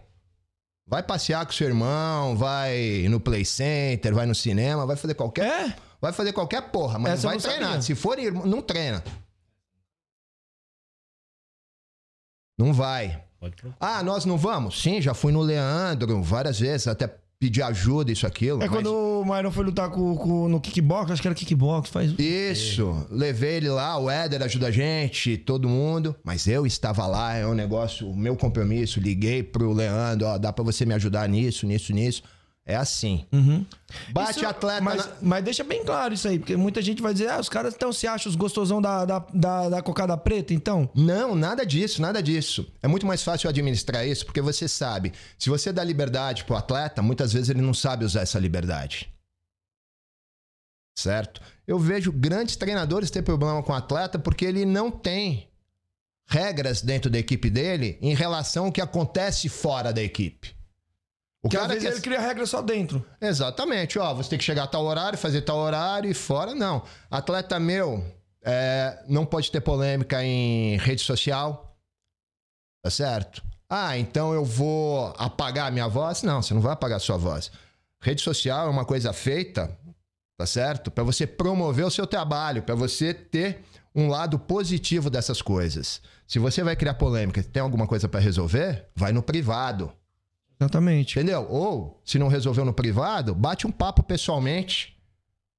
Entendeu? Não tem que expor os problemas numa rede social. Ah, que mais? É... Meu, lá tudo. Até um atleta meu, pra treinar com outro atleta meu, dentro da Bravo, em qualquer outro horário, tem que me pedir permissão. Não é só lá e treinar. Não. Eu sei tudo que eles estão fazendo, a hora que estão fazendo, da forma que estão fazendo. É, Relacionamento entre atletas não existe lá dentro. Lá todo mundo é irmão, velho. Mas aí tem o Myron e a mina. Eu sei, eu só tô perguntando pra ficar então, claro. o que que acontece? É, E a Vanessa, né? O Myron e a Vanessa. é, Isso já aconteceu. Eles já eram casados. O Myron, quando ela virou atleta, ela ainda tá numa fase de adaptação lá, né? A a nível de atleta. Mas espero que nos próximos dois meses a gente já veja ela no ringue aí de novo. É, é um casamento sólido, isso e aquilo, já veio Verdadeiro. Ex- Eu vejo exatamente. nas redes sociais. Exatamente. É uma Eu coisa. só não entendo uma coisa, como que, eu- que, que, a- que ela conseguiu casar com aquele cara feio daquele jeito? E ela é bonita, de verdade, com todo o respeito aqui, o Myron. Ela é bonita e arruma um cara desse aí. Vanessa, pelo amor de Deus, hein, mano? pelo amor de Deus, hein? Não, mas eu vejo que é um casamento sólido, que sólido. é um, um negócio Então, sério. Porque como que pode acontecer, ó? ah, muitas vezes a gente vai ter que viajar junto. Entendeu? Porra, e aí? Imagina, se tem. Apesar de a gente não ter quase mulheres na equipe, mas vai ter uma relação, ó, termina essa relação, e aí? Como que fica o andamento? Como que fica o clima dentro? Então a gente evita, entendeu? Que isso aconteça. É, não, eu acho legal isso daí também, porque você tem que fazer. Não adianta, não é. Ah, o cara é chato, não. É porque o cara tem que ter um pulso forte. Porque o que você vai mais ver aí é equipes, às vezes, se desfazendo por brigas, às vezes, besta, que poderia ter resolvido. E às vezes uma regra dessa daí evita muitos problemas futuros, né? E dentro da, da, da Bravo não tem achismo, tá certo? Todo mundo conversa, é cara a cara, olho no olho. É, eu sou um cara duro, às vezes eu. Eles sabem que eu exijo demais. É, não é uma, não é duas vezes que você vai ver no ringue meu atleta ganhando a luta, às vezes por nocaute, e eu lá dando um sermão. Porque não adianta ganhar a luta. Tem que mostrar que o trabalho que nós fizemos em casa foi colocado no ringue. Entendeu? Senão, pra que, que a gente trabalhou? Exatamente, trabalhou pra nada, Pra né? nada. Ah, mas eu ganhei. Não, mas você ganhou. Tá, mas o trabalho não foi feito. Você tem que ganhar da forma que nós construímos a sua vitória. E até quando você vai manter essa. é, é, você ganhou hoje. E os próximos? Como você vai fazer? Porque você ganhou um. A vida não se resume a uma luta. Resume a um, um- um trabalho que você vai fazer ali durante um tempo. Até chegar um momento que as pessoas até mudam, né? De, de, de esporte também, mas enquanto você tá construindo a história, você tem que manter focado nisso. E precisa de um pulso, de um, de um treinador que tem essa. Às vezes ser chato, vamos dizer assim, né? Sim. Eu gosto, de, eu gosto de cara chato nesse sentido, sabe? Por exemplo, eu gosto do trabalho, o trabalho do Sandro de Castro. Eu acho um cara foda né? no sentido profissional, porque é um cara chato. Sim. Se você ficar muito de oba-oba, o negócio não funciona e você não consegue ter resultados. Na verdade, o que acontece? Ali eu não sou amiguinho de ninguém. Eu sou professor e treinador deles, cara. Então, ali é total respeito. é, As regras não são. A Bravo não é minha, a Bravo é da equipe. Tá certo? Só que eu sou o quê? o gestor de estudo. Eu sou a pessoa que tem um pouco mais de experiência que eles, então eu tô na frente direcionando o trabalho. Esse trabalho tem que ser seguido. Certo. Tá certo? Se não, meu, fora. Tem pessoas que saíram da Bravo por não conseguir mais cumprir as regras da Bravo. Porra, fora da Bravo, amigos, na Bravo, não treinam mais. Trabalho. Exatamente. Na Bravo trabalho, na rua é. Aí você faz o que tu quiser. Não, eu acho legal. Cara, voltando agora ao trabalho feminino com, com as mulheres. Você tá com a Fernanda, né? E com a Vanessa. A Vanessa tá, tá treinando agora, ainda acho que não fez nenhuma luta, não chegou a fazer nenhuma luta pela, pela Bravo, não, né? Não, ela só tem uma luta. Só tem uma É, luta, Hoje né? não foi pela Bravo, foi pelo Mairon. Ah, Como que você tá, como que você faz pra para pegar assim, pra trabalhar com o atleta que tá iniciando e o atleta que já chegou, já já, pô, ela treinou na King Tai, treinou no, no- no- lá na na, na época não era iCru. Croy, era o CTI Cru. Chegou lá já e tal pra você, porque você tem seu estilo de trabalho, é, como o atleta luta, como que você faz pra mudar às vezes os vícios ali, cara? Que eu acho que o vício é mais difícil do que você pegar e treinar do zero o atleta. Porque tem, não que os vícios sejam seja, às vezes até ruim, mas não se encaixa com o seu modo de trabalho. Então, na verdade. é, eu- Chega pra frente. Na verdade, o que, que eu acho? Eu acho que. Primeira coisa, eu tenho que ver o que, que a- aquele atleta entregou pra luta até aquele momento e de que forma foi feito o trabalho em cima dele. Certo. Tá certo? Aí eu consigo ver onde que eu, é, onde que eu vou colocá-lo. Porque tem atletas que eu vejo, eu me acho um bom técnico. Tem atletas que eu vejo e falo, cara, eu não conseguiria trabalhar aquele cara. Sério, cara? Sério, porque eu acho que eu não ia extrair dele o que talvez o técnico dele tá conseguindo extrair. Eu sei, é, eu sou um cara que eu sei os meus limites. Tá certo? Isso é bom. É verdade, quando você sabe o que você, aonde você o que você pode e o que não pode fazer. Exatamente. Muitos, muitos treinadores eles acham que conseguem transformar qualquer um num Cosmo Alexandre. Ah? Eles, tem, tem muitos treinadores que acham que eles conseguem formar 10, 10 Cosmo Alexandre, mas é culpa sempre dos caras que não se adaptam a eles. Isso na cabeça deles. Cara, eu aprendi uma coisa. Se você tem um funcionário que é seu subordinado, se você escolheu ele para fazer aquela função e ele não exerce bem aquela função, o, che- o- o líder é o culpado. Então, cada derrota dos meus atletas, eu assumo 100% de responsabilidade. Porque eu não, eu não crio atleta para perder, eu crio atleta para ganhar. Eu trabalho a cabeça dele, eu trabalho a parte técnica, é, eu conheço o que eu tô fazendo, tá certo? Isso é prepotência? Não. É como vários outros, tem vários É técnicos fato. excelentes. É conhecer o fato, tá certo? E se eu me propus a colocar ele numa luta, a luta você pode ganhar ou pode perder. Mas meu atleta vai estar treinado para ganhar. E se ele não ganhar, a responsabilidade, mesmo que ele erre, o Léo errou, ele não estava entrando na luta, as últimas três lutas, ele demorou para entrar na luta. A culpa é dele? Não minha. Eu, como técnico, tenho que ver e criar uma maneira dele entrar na luta rápido. Entendeu? Porque é fácil falar, pô, você não fez o que eu pedi. Botar a culpa no cara. Não, cara, a culpa é minha que não consegui fazer ele entender de que forma ele ia entrar na luta. Entendeu? É o que eu falo. Eu assumo toda a responsabilidade da minha equipe. Minha equipe tá atrás de mim. Aham. Eu não sou general que fico atrás da mesa. Eu tô lá. Mas, mas o trabalho técnico, assim, de, de, de chefe da, da quadrilha, vamos falar assim, Hum. é só você? Ou você tem, tipo assim, mais uns treinadores que te Nada, ajudam? eu. Até porque, por isso que eu não tenho outros, ah, outras pessoas que poderiam ser bravo treinando em outros lugares. Todo atleta que tá em cima do ringue é o meu trabalho que tá lá. Eu não Você gosto que- de levar glória 100%. pelo trabalho dos outros. Você que monitora 100% do trabalho. 100%, o treino é 100% comigo. É porque tem muitos aí que você, às vezes você vê o cara lutando e fala, pô, mas eu nunca vi esse cara treinando na equipe desse cara. É. Mas tá lutando com o nome lá, né? Mas treinou na equipe X e É tal. aluno do aluno do aluno. Entende? do cara, é. Não, todo cara que você vê com a camiseta da Bravo lutando, sou eu que treino. Caralho, legal, cara. Pô, e vol- voltando das meninas ainda, né, meu? Como que tá agora pra lutar a, a luta da Fernanda? Que, que, porque caiu a luta dela, né? A gente até. Eu comentei aqui com. com com o João. Você ele- deu spoiler, então, né? isso eu vou te falar. Vamos até explicar isso, pra, pra ficar bem claro. Já me explicaram. Já te explicaram. Já. Parada que é o seguinte: o, eu tô fazendo o trabalho de entrevista e tal, e trazer os atletas aqui. E eu cheguei e falei pro, pro João, falei, pô, mano, vamos fazer uma paradinha, trazer as meninas que vão lutar. Quem que vai lutar? Ele não queria falar. Falei, pô, mas se você. Se a gente quer vender um, um trabalho legal, pô, me fala como que vai ser, quem vai ser. Que a gente traz aqui, faz um debate pra vender a luta, mas sem se xingar, entendeu? Só pra poder dar uma apimentada. Ele, pô, eu tô com, com a Fernanda Lada e a Luara. Eu falei, pô, legal. E aí a gente, eu falei, mon- montei um negócio, conversei com as meninas, então tava tudo certo. Falei, então beleza. Aí a luta caiu. E aí ele mandou mensagem, pô, mano, a luta caiu, cara. E eu já ia marcar, já ia postar o bagulho. Não posta não. Que a luta caiu. Eu falei assim, porra, mano, sério? Ele só me avisou. Eu mandei mensagem já pra Fernanda na seguida. Falei, pô, Fernanda, tal, e sua luta? Ela, como assim sua luta?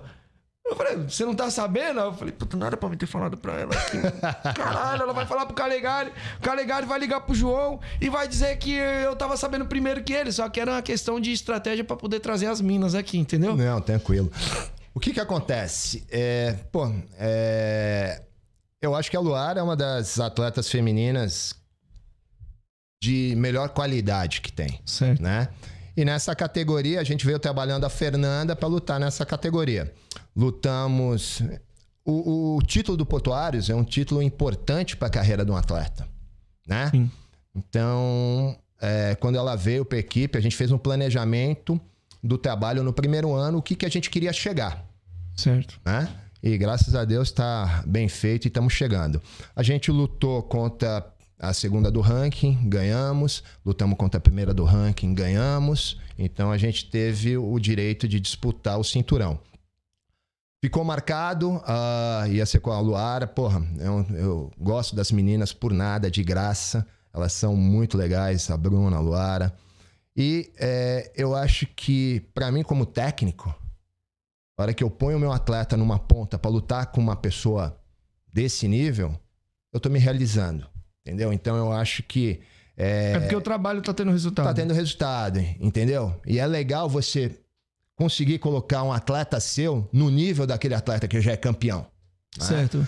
Então a gente adquiriu esse direito aí, foi marcada a luta, mas a Luara já não vinha bem com a saúde durante um tempo, né? Ela pegou uma pneumonia, essa pneumonia virou recorrente aí, e a gente ficou sabendo também em cima da hora, já com o trabalho todo feito. Já tava, já tava com o xadrez montado. Montado, assim, investido num monte de coisa, mas infelizmente acontece. Acontece. Acontece. Mas a luta. Eu acho, eu, eu, eu sempre fico na dúvida quando alguém fala assim, ah, eu não vou poder lutar e tal. Eu acredito nas meninas, que eu sei que elas não correm de luta. Não, não, as meninas são ponta firme são, são- ali. são da entendeu? treta, as meninas são da treta. Eu acredito, mas eu fico muito com o pé atrás quando o cara chega, ai, machuquei, não sei o quê, eu tô doente e tal. Mas eu, nas meninas eu acredito porque eu nunca vi elas correr de luta nenhuma. Eu posso te dizer uma coisa? Não foi desculpa pra nada, até porque não deu tempo de ter luta. o Léo não treinou pra luta. Do. Gil. Sabe por quê? Tá com o cotovelo desse tamanho, com o pé desse tamanho, com o joelho desse tamanho, Todo o, lascado. o olho. É, tinha feito uma desidratação. A hora que a gente passou pela nutricionista, a gente viu a hidratação intracelular dele estava zerada, não ia conseguir tirar peso. É, só quem acompanhou a gente, eu não faço loucura, não dou diurético, não. Meus atletas vão lá. E faz parte do contrato bater o peso, não faz? Exatamente. Eles sabem disso. Não vai ter 100 gramas a mais pra gente ir. Vamos bater o peso. Meu, só eles, só quem acompanhou sabe o quanto foi difícil isso aí. A galera não Agora- sabe do- do- dos perigos que você tá falando aí, do, do diurético. Sim. Ó, eu nunca quis saber. A gente tava falando em off aqui da morte do meu irmão, vocês não sabiam, né? Que meu irmão. Não, não sabia que era seu irmão. Que era meu irmão, que ele foi lutar no evento e, e faleceu. Eu nunca quis saber o resultado, mas eu tenho certeza absoluta que foi diurético que matou meu irmão.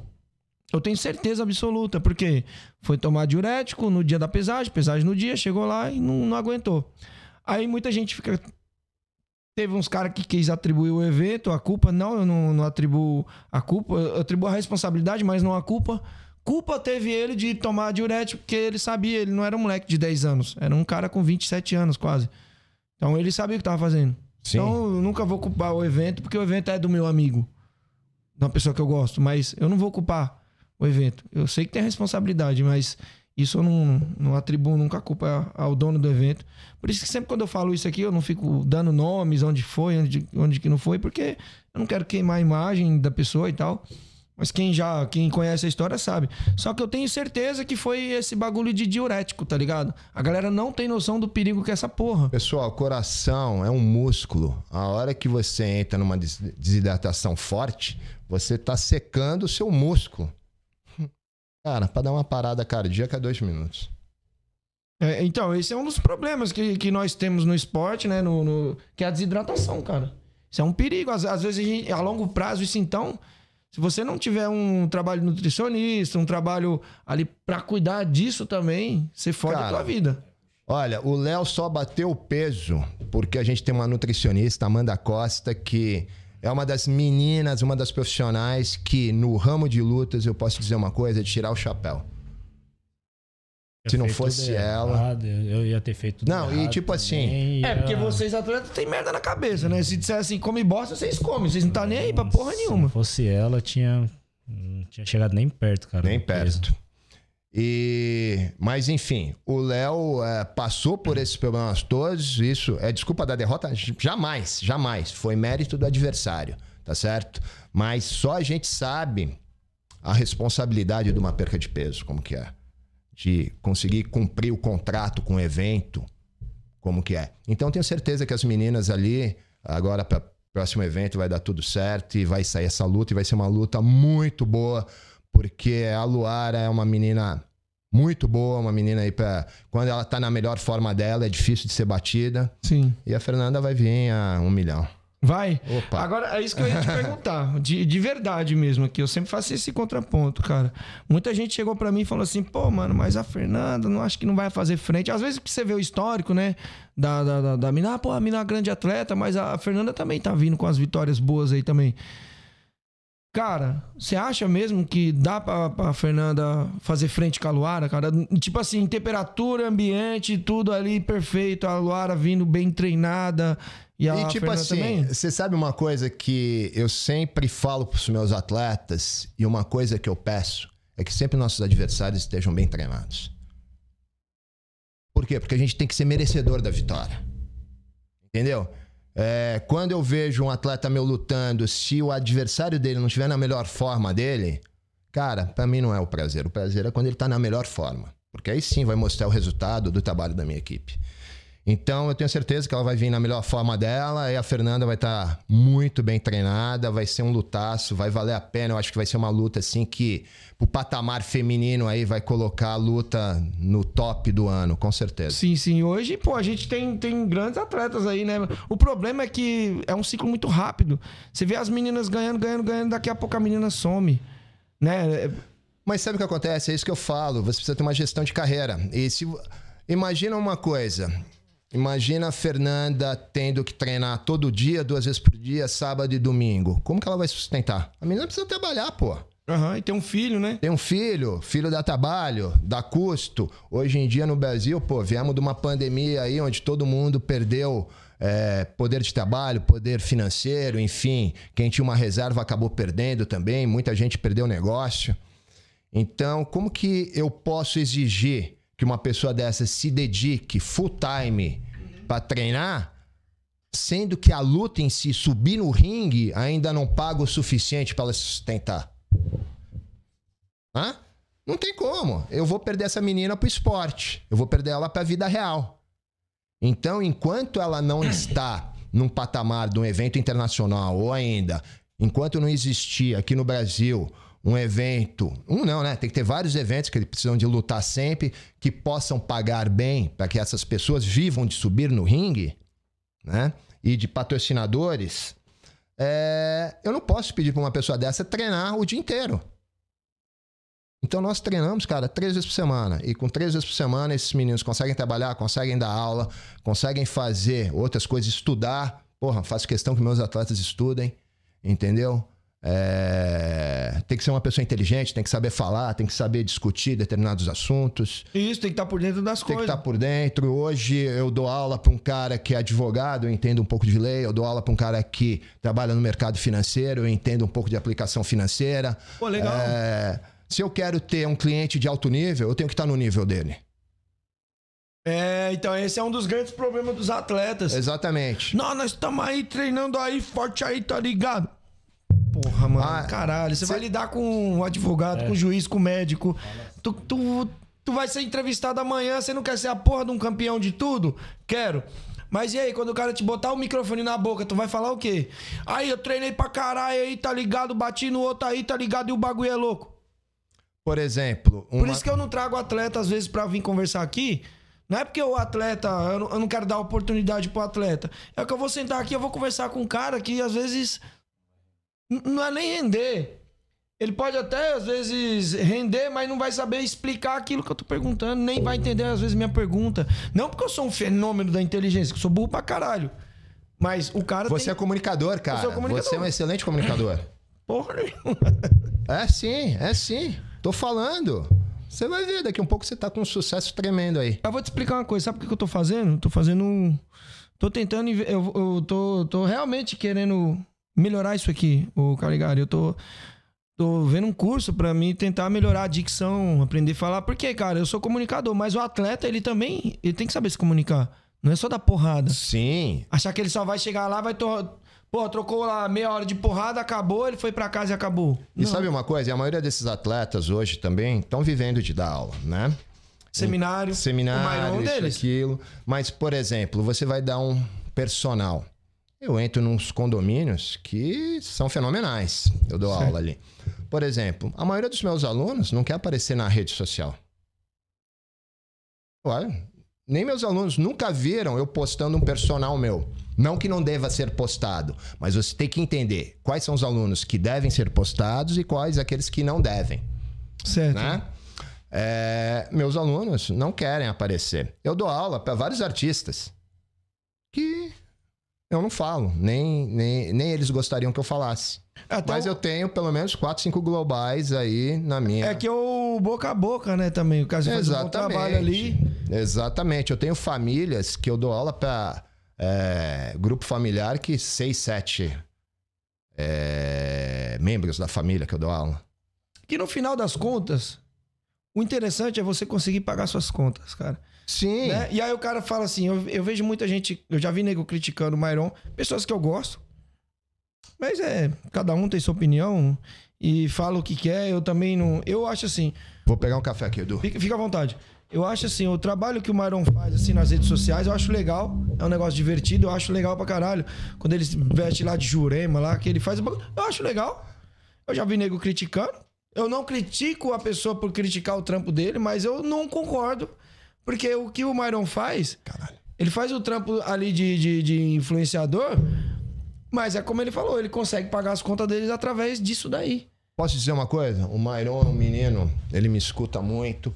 É, você vê como ele entrou na Bravo como atleta, o atleta que ele se transformou. E também a pessoa que ele se transformou. Eu sou padrinho de casamento dele. Eu amo esses meninos, amo ele, amo a mulher dele. É, o Myron é inteligentíssimo, cara. Fica do jeito que você tá aí, só puxa o microfone.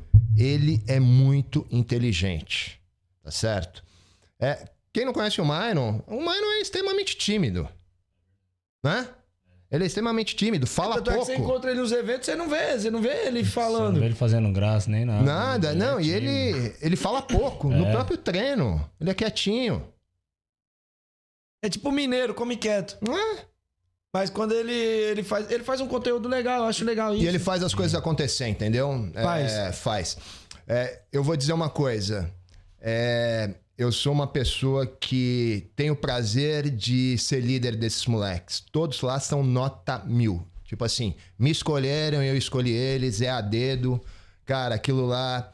Por isso que a gente diz, uma vez bravo, sempre bravo. É, pessoas que foram atletas da Bravo, que saíram da Bravo, você ou abandonaram ou só estão dando aula, não são atletas em outro lugar. Pode reparar. Não consegue ser. É, então, são poucas equipes que são assim. Deixa eu ver, quem é que tá lutando agora? Igual, eu, sempre tiro a King Type porque eu só treinei lá até hoje. Tipo, eu treinei aqui, numa, numa equipe aqui, mas treinei pouco tempo e saí e fui pra lá. Mesma coisa também, acho que não tem ninguém da King Type que saiu de lá e tá lutando até hoje. Ou se formou em alguma coisa, ou tá vivendo de outras coisas, abandonou. mas não, não foi pra outra equipe. É, é- é isso que eu acho legal. É. É, tem só um que vai lutar aí, que eu nem vou comentar, que tá, vai voltar, porque eu não sei se pode falar, mas. Vai lutar, mas é tipo assim, é, é um cara, tá ligado? Entre mil e tem uma história do caralho. Acho que vocês devem saber, não sei. Mas mais pra frente eu comento com vocês. Mas enfim, cara. Você tá, tá orgulhoso com o trabalho que você tem, com os atletas que você tem, com, com a carreira que eles têm? Você olha assim, se você parasse hoje com o Muay Thai e dissesse assim, pô, mano, parei. Você acha que já tá com o dever cumprido ou você acha que tem mais coisas pra realizar? Não, não. Porque quando eles entram lá, a gente discute várias coisas e eu tenho uma promessa pra cada um deles. Ainda não foi cumprida. Tenho muito trabalho pela frente. É. Eu só paro o dia que eu cumpri a promessa que eu fiz pra cada um. Sério? Sério. Dá pra saber o que é a promessa? Promessa da carreira deles, onde eles vão chegar, onde vai. E na verdade a gente chega junto, né? Eu puxa não- o microfone, puxa eu o não tô microfone. na Tira ele agora pra você. Eu não tô na frente, eu não tô atrás, a gente tá andando lado a lado. E cada um aí, eles confiam em mim plenamente. Uhum. Por isso que eu falei, a gente tem alguns eventos aí fora já sendo trabalhados. Já era pra gente tá é, lutando um desses eventos, mas eu optei que não era o momento, tá? Inclusive pra própria Fernanda, por isso que é, o Léo já tem expectativa marcada, a Mairon, todos. A gente trabalha ali, todos os atletas. E tipo assim, se você me perguntar quem é o principal at- atleta da Bravo, não tem. Todos têm o mesmo valor lá dentro. Todos. Eu ia te perguntar justamente hoje, tem alguém. Porque a gente olhando assim de fora, a gente sempre vê ah, Mairon, papo. Porque ele é um cara que mexe muito nas redes sociais. Mas ali dentro da casa ali, eu acho que você tem que olhar todos como um igual. Todos. Porque senão ele fica muito soberbo. Não, às vezes o não é do cara, mas tem atleta que se você disser assim, nossa, você é bom. Ele vai se. Ali ele já se sente o, o- Como é que eu posso dizer? Ele se sente o Anderson Silva, ele se sente o pica das galáxias. E às vezes você perde o controle nisso daí, né? Sim, mas, por exemplo, o Mairon é um menino que. Meu, tem dia que esses meninos me odeiam. Eu vejo no olho deles. entendeu? Eu vejo no olho deles, não engana. As pessoas dão sinais. Eles estão ali, estão me odiando. Mas também não vivem sem mim, entendeu? Ali. A gente anda todo mundo junto.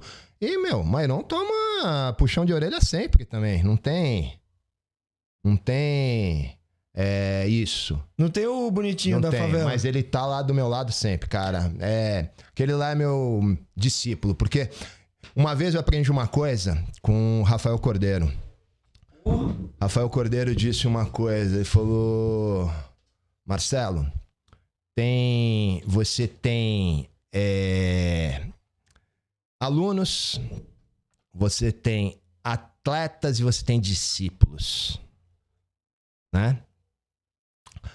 O aluno vai com você até um momento que ele quer treinar, tal. O atleta vai com você até o momento que convém, tá? Se ele tá ganhando, ele tá com você, o dia que ele perde, ele vai pro do lado, enfim. Existem os discípulos. Discípulo vai com você pra vida toda. né? Então, é, eu acho que eu consigo ter alguns discípulos. Não que eu seja um mestre, eu não sou mestre de nada. Mas esses meus alunos, eu acho que eles entendem o meu propósito. E, por exemplo, é o que eu falei: Casolari é um discípulo. Ele vai ser um cara da Bravo o resto da vida. Ele participa é, do grupo da Bravo, ele opina, ele. Quando vai entrar alguém na Bravo, tem que ter aprovação de todos. Se um falar não, não entra. Porque o ambiente é a melhor coisa que você pode ter para poder trabalhar. É, porque se você tem um cara já lá, e aí você traz um cara, que às vezes não se dá bem com o Léo. Porra, mano, aí você, você vai trazer. Ah, mas eu gosto dele, mas você vai. Daqui a pouco. pesado, né? O clima vai ficar pesado com ele, e aí dele transfere pra outro e transfere pra mim, e aí Reflete em todo apodrece, mundo. apodrece o ambiente porque você às vezes não quis dar ouvido só porque o cara é atleta e você é o dono da parada, né? Ah, não, ali a gente conversa muito. Quer dizer, ah, é mil maravilhas, não tem problema? Não, tem problema sempre. Pra caralho, toda Pra equipe- caralho. igual casamento. Entendeu? Só que a gente senta, olha no olho, como que nós vamos resolver? É assim, é assim, é assim, é pra cá, é pra lá, e as coisas saem de lá resolvidas. Entendeu? E eles sabem, como a Bravo, ninguém lá é maior que a Bravo, eles sabem que as atitudes dele pode prejudicar isso. Então, todos são cobrados, um cobra do outro. Eu tava conversando com a Fernanda, ela falou isso pra mim. Meu, não posso. Tipo assim, conversas que eu conheço a Fernanda há muito tempo, ela falou assim: Meu, a minha carreira agora é diferente. Eu, não, eu tenho que pensar tudo que eu vou fazer, porque isso pode refletir no meu trabalho. No, no- eu tenho uma carreira agora com, com o Caligari. Pô, achei isso do caralho. Achei isso do caralho mesmo. Eu não fico falando assim, não falei pra ela, mas eu acho, eu acho do caralho isso. Da atitude de você ter o plano de carreira pro seu atleta, tanto na questão polêmica, no, no- na postura do atleta em geral. Eu acho, isso, eu acho isso do caralho. Mas deixa eu te falar. Eu não vejo você fazendo seminário, cara. E eu vejo que muitos treinadores fazem, fazem seminário. Eu acho que você é um dos poucos treinadores, assim, que tá há muitos anos. O Leandro não é um cara que faz muito seminário, ele traz o, o Manop. É, tipo assim, você vê um. Eu fico até impressionado quando eu vejo o Leandro indo fazer um seminário. Eu fico, caralho, ele vai fazer um seminário. Deixa eu ver um cara ali que também não faz muito seminário também, que não tem bastante seminário. Acho que são poucos treinadores de nome que não faz bastante seminário. Por que, que você não faz seminário assim, cara? Quanto tempo você tá tentando me trazer aqui, Edu? Mano, desde que eu começou essa merda aqui, eu tô, tô. E aí, quando você vai? Você fica, não? Semana que vem. Galera, mano, esse cara, desde que eu criei esse podcast, eu acho que ele foi o quarto cara que eu chamei ele. Ó, semana que vem vamos ver. Va- Vamos ver. Eu falei, como assim vamos ver? Não, vou anotar aqui ele. Não, não, não, calma, vamos ver. E sempre um vamos ver. Não, eu tô treinando o Mairon. Não, eu tô treinando fulano. Não, calma aí. Tem... Ó, aproveita alguém lá, aproveita o Mairon primeiro. E, cara, é Cara, sério. Primeira coisa, eu não sou uma pessoa interessante, eu não sou uma pessoa polêmica, Ah, não, não, não, tenho nada não, que não. falar. Eu, eu não Eu sabia- vim aqui de tanto que você insistiu, então isso é um mérito seu, cara. Não, cara, eu, eu tô. De verdade, eu sou um cara que. Você tá sentado aqui, mano, de verdade, eu, eu fico até às vezes sem saber puxar assunto, porque, mano. Não é porque não tem assunto, porque tem assunto pra caralho. É porque, assim, você é um dos caras que eu não vejo. tipo, Eu não exponho muito minha não é- vida. Não é nem isso. Que eu achava que nunca ia vir aqui mesmo, tá ligado? Até, É. até ontem eu tava pensando, mano, será que esse cara vem? Será que ele não vai machucar um dedo até amanhã? Porque, mano, é de verdade, foi o cara mais difícil de trazer aqui, foi você, mano. Você foi o cara mais difícil de, de, de aceitar pra vir aqui. Desde o começo tu aceitou, mas sempre na. Não, eu sou um cara Vamos de ver. palavra. O dia que a gente marcou a data, eu tô aqui. É, e isso é uma coisa. Eu tenho convite pra seminário direto. Sério, mano? Direto. E por que você não gosta de fazer o bagulho? Não dá um dinheirinho, não dá um troco? Dá, mas, por exemplo, eu trabalho muito, cara. Muito, muito. É, eu tenho uma média de 10 aulas por dia. Minha primeira aula é. Mas você já fez seminário? Cara, é, eu acho que eu fiz umas duas vezes e fui convidado para essas mesmas. E faz anos e anos e anos atrás, até décadas, e sou convidado até hoje por essas pessoas para fazer seminário, tá certo? É, Pô, ia ser do caralho. seu, hein? convite direto, mas não, não é uma coisa que me apetece. Ah, você faria se precisasse? Com certeza. Eu não dou aula comercial mais, dei muita aula comercial, né? Não dou mais. Eu dou personal. Mas tem lá na sua academia. Academia tem os meninos que dão aula. Eles que seguram a peteca lá. É, é.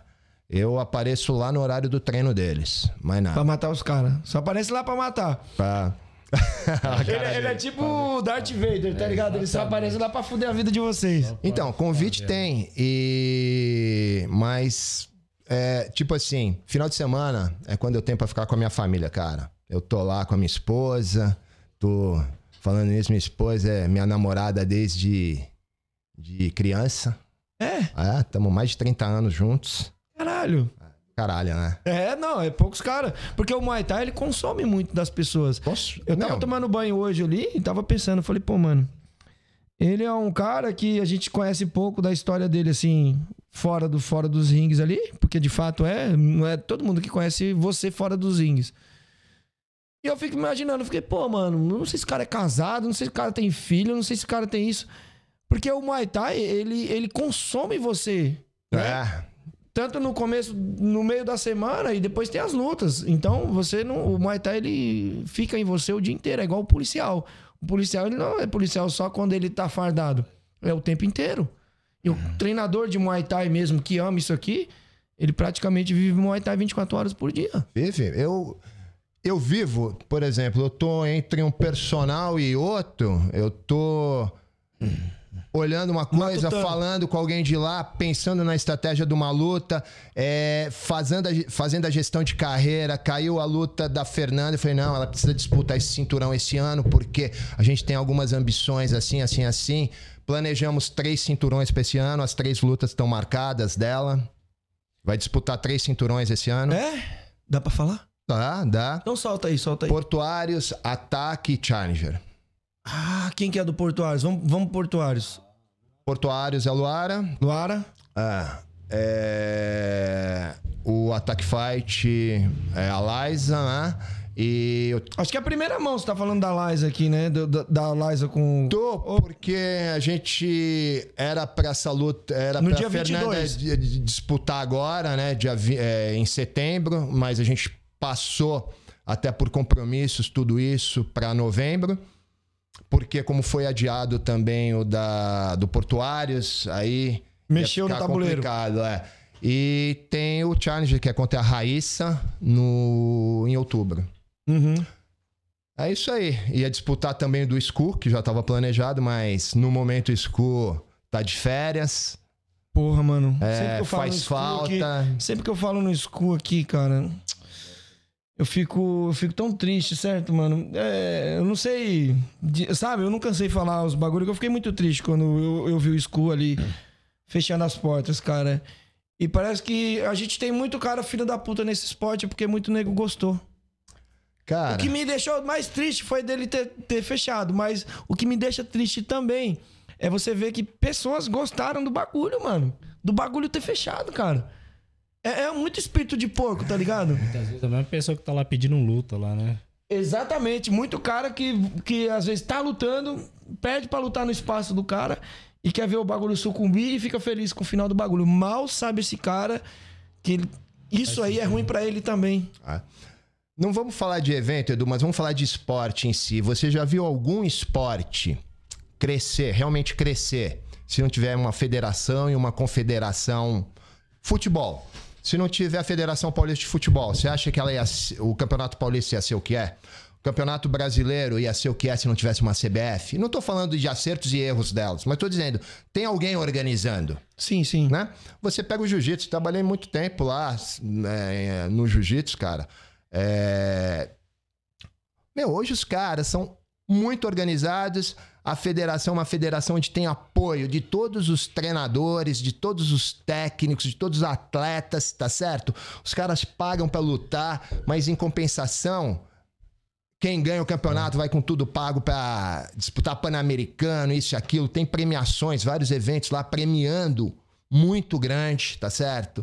O Muay Thai vai se tornar isso? Quando? Ó, eu sou um cara que não gosta de federação. Mas eu acho necessário. Eu acho necessário. Por quê? Porque alguém tem que tem que ajudar a galera a trilhar o caminho, porque cada um para um lado não dá. Eu, eu entendo. Só que eu sou muito pé atrás com federação.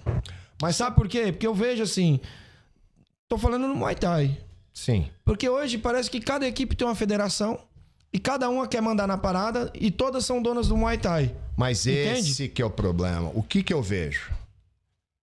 Hoje, vamos supor, vamos falar, existe a Federação A. É, o Léo não tá satisfeito com a Federação A? Não é que ele fala, ó, quando tiver eleição, vamos criar uma chapa, vamos concorrer, vamos, né? Vamos fazer isso aqui mudar. Já que eu não concordo, vamos fazer parte da mudança. Ele vai lá e abre a federação dele. Então tem. Quantas federações tem em São Paulo? Ah, eu conheço uns 10 aí só, só de Muay E o que, que acontece? Em vez de ter uma forte, tem 10 fracas. Mas aí, Calegari, vem a questão do poder. Você cria o bagulho, você não quer sair da cadeira do chefe. Você criou a parada, você criou a, a Federação X ali. Aí você não quer perder o poder. Peraí, não. Eleição, caralho. Eu criei o bagulho, eu não quero o Léo aqui tomando meu lugar. Eu quero ser eu aqui, eu quero segurar o bagulho. E quando eu sair, eu não quero o Léo. Eu quero o Mairon. Não, porque o Léo, mas o Léo tem boas propostas. Não, mas eu quero o Mairon. Porque o Mairon é da minha patota. Tem esse bagulho também, entende? Tem. É que todo mundo não entende também o lado de responsabilidade de uma federação. Quanto custa ter uma federação aberta? Tô falando de uma federação de verdade. Sério. Não, Um não trabalho sério. Trabalho sério. Não ser a extensão da- de uma academia. Trabalho sério. Promover. promover o esporte, é, administrar o esporte, o crescimento do esporte, de que forma ele vai crescer, aonde vai chegar. Ter cabeças pensantes. Não tem cabeça pensante. É difícil? É. Mas dá pra ter. Dá pra Será, ter. cara? Eu acho. O o que eu acho é o seguinte, cara. Teve um momento aí que o Thiago Simão chegou e falou: Porra, Calegari, a gente precisa criar um conselho aqui. O que falta pro Brasil Puxa é o um conselho. microfone, que agora o assunto ficou legal. O que falta pro Brasil é um conselho pra gente poder. Pro, pra gente não, né? Pra ter o controle, pra ter diretriz de algumas coisas. E a gente Um começou. norte, pra ter um norte. Pra ter um norte. E a gente começou a trocar figurinha. Porra, sentamos, conversamos, começamos a bolar, colocamos em papel. Aí e- e ia ser um lance muito de inclusão, não é excluir, é capacitar todo mundo a estar dentro do mesmo ambiente. Mas o problema é que os caras bons, Hum. pra ser o chefe da parada, vamos chamar de chefe, pra ser o chefe da parada, às vezes não quer essa responsabilidade. E aí você às vezes tem que pegar um, um cara lá que às vezes você não, não gosta do cara e tem. e- entendeu? E a gente fica numa gangorra com, a com o pescoço na guilhotina. Cara, você não gosta do cara, o cara é bom pra aquilo? Então, mas. Foda-se o orgulho, põe o cara lá se o cara é bom. Entendeu? Mas então o problema é esse cara bom querer pegar essa, essa bomba. Mas o problema é o seguinte: todo mundo acha, a hora que você fala em dinheiro, muda a perspectiva de todo mundo. Todo mundo acha que uma federação existe e não custa nada. Exato, sim. Né? Eu sei que tem custo. Hã? Sim, sim, sim. Como que você vai sustentar? Você acha que Só com a o pessoa vai não dá. trabalhar de graça? Não vai. Trabalho tem que ser remunerado, meu amigo. Precisa de uma sede. Exatamente, precisa de uma sede, precisa de um contador, precisa de um advogado, precisa ter uma gestão profissional, tá certo? É, precisa quem faça a mídia, precisa. Meu, De viagem, enfim, às vezes o. Tudo, o você que- precisa ter o, o contador que vai fazer o balanço. Sabe quanto, quanto tá um contador por mês hoje? Não quanto faço a tá um aluguel? ideia. Quanto tá. Exatamente, tudo isso custa. Na hora que você vai montar tudo isso, quem vai pagar? Teria que ser os atletas e os filiados, né? Exatamente. Né? Aí, a hora que você coloca ali, olha, é, você tem que se filiar por causa disso, disso, disso. Ah, tá querendo meu dinheiro, quer viver de graça, quer isso, quer aquilo. Por quê? É culpa deles? Não, é culpa do que foi apresentado por- pelo histórico. Mas se a gente não acreditar em alguma coisa, participar e fazer mudar, não vai mudar. Então a gente começou a falar do conselho e porque estava tendo muito problema em relação aos eventos, por exemplo, é, técnicos que não cumpriam o seu papel de técnico, brigas em evento, é, é, resultados que todo mundo contestava, um falava, outro falava. E o que, que nós começamos a fazer? Começamos a fazer algumas reuniões. E, cara, colocamos FEPLAN, é, colocamos o Camancan, colocamos a MTI, todo mundo sentado em volta de uma mesa. Todo mundo falou: "Ah, duvido que você consiga. Com um telefonema eu consegui.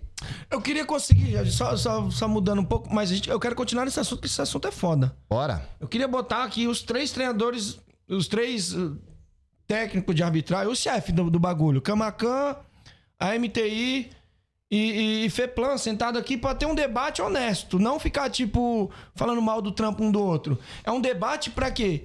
Achar esse norte que você tá falando. Então, Se os caras um dia topar de vir aqui e a gente trocar essa ideia, mano, vai ser do caralho. Mas pra você ver, cara, é...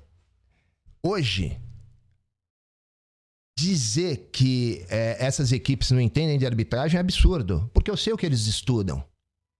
Tá Não, certo? eu, eu, eu sempre discordo. Eu critico todas aqui. Porque a gente tem que ter críticas, é igual meu podcast. Sim, crítica construtiva, Isso, perfeito. eu sempre critico e dou espaço para as pessoas que às vezes vêm falar mal também. Cada um tem sua opinião, dou espaço para todo mundo. Mas eu acho assim, o trabalho dos caras são muito bem feito. Eu acho assim, a Camacan, a Feplan, eu sempre critico, vou, vou criticar sempre aqui. Se eu ver que eu, tipo assim, às vezes errou no, no- no resultado, eu, vou- eu acho, assim, na minha opinião, lógico que não quer dizer que a minha opinião é a certa, é a correta, mas eu vou dizer assim, pô, eu acho que tinha que mudar aqui, mas eu nunca vou dizer que o trabalho dos caras é uma bosta, que não é.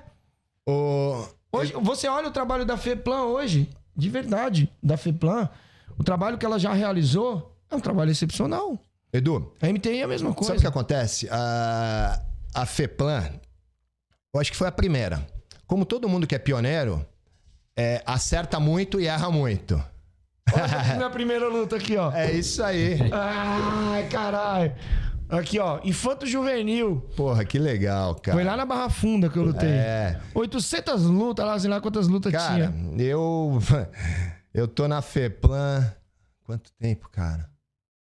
Já perdi as contas. É. Cara, é um prazer trabalhar lá, eu digo disso. E, tipo assim, sempre fui aberto. A MTI foi ser criada, no dia da inauguração dela, me convidaram pra ir lá e falar. Porra, tem espaço pra todo mundo trabalhar. É, coexistir, um ensinar o outro, entendeu? É, que nem me perguntam.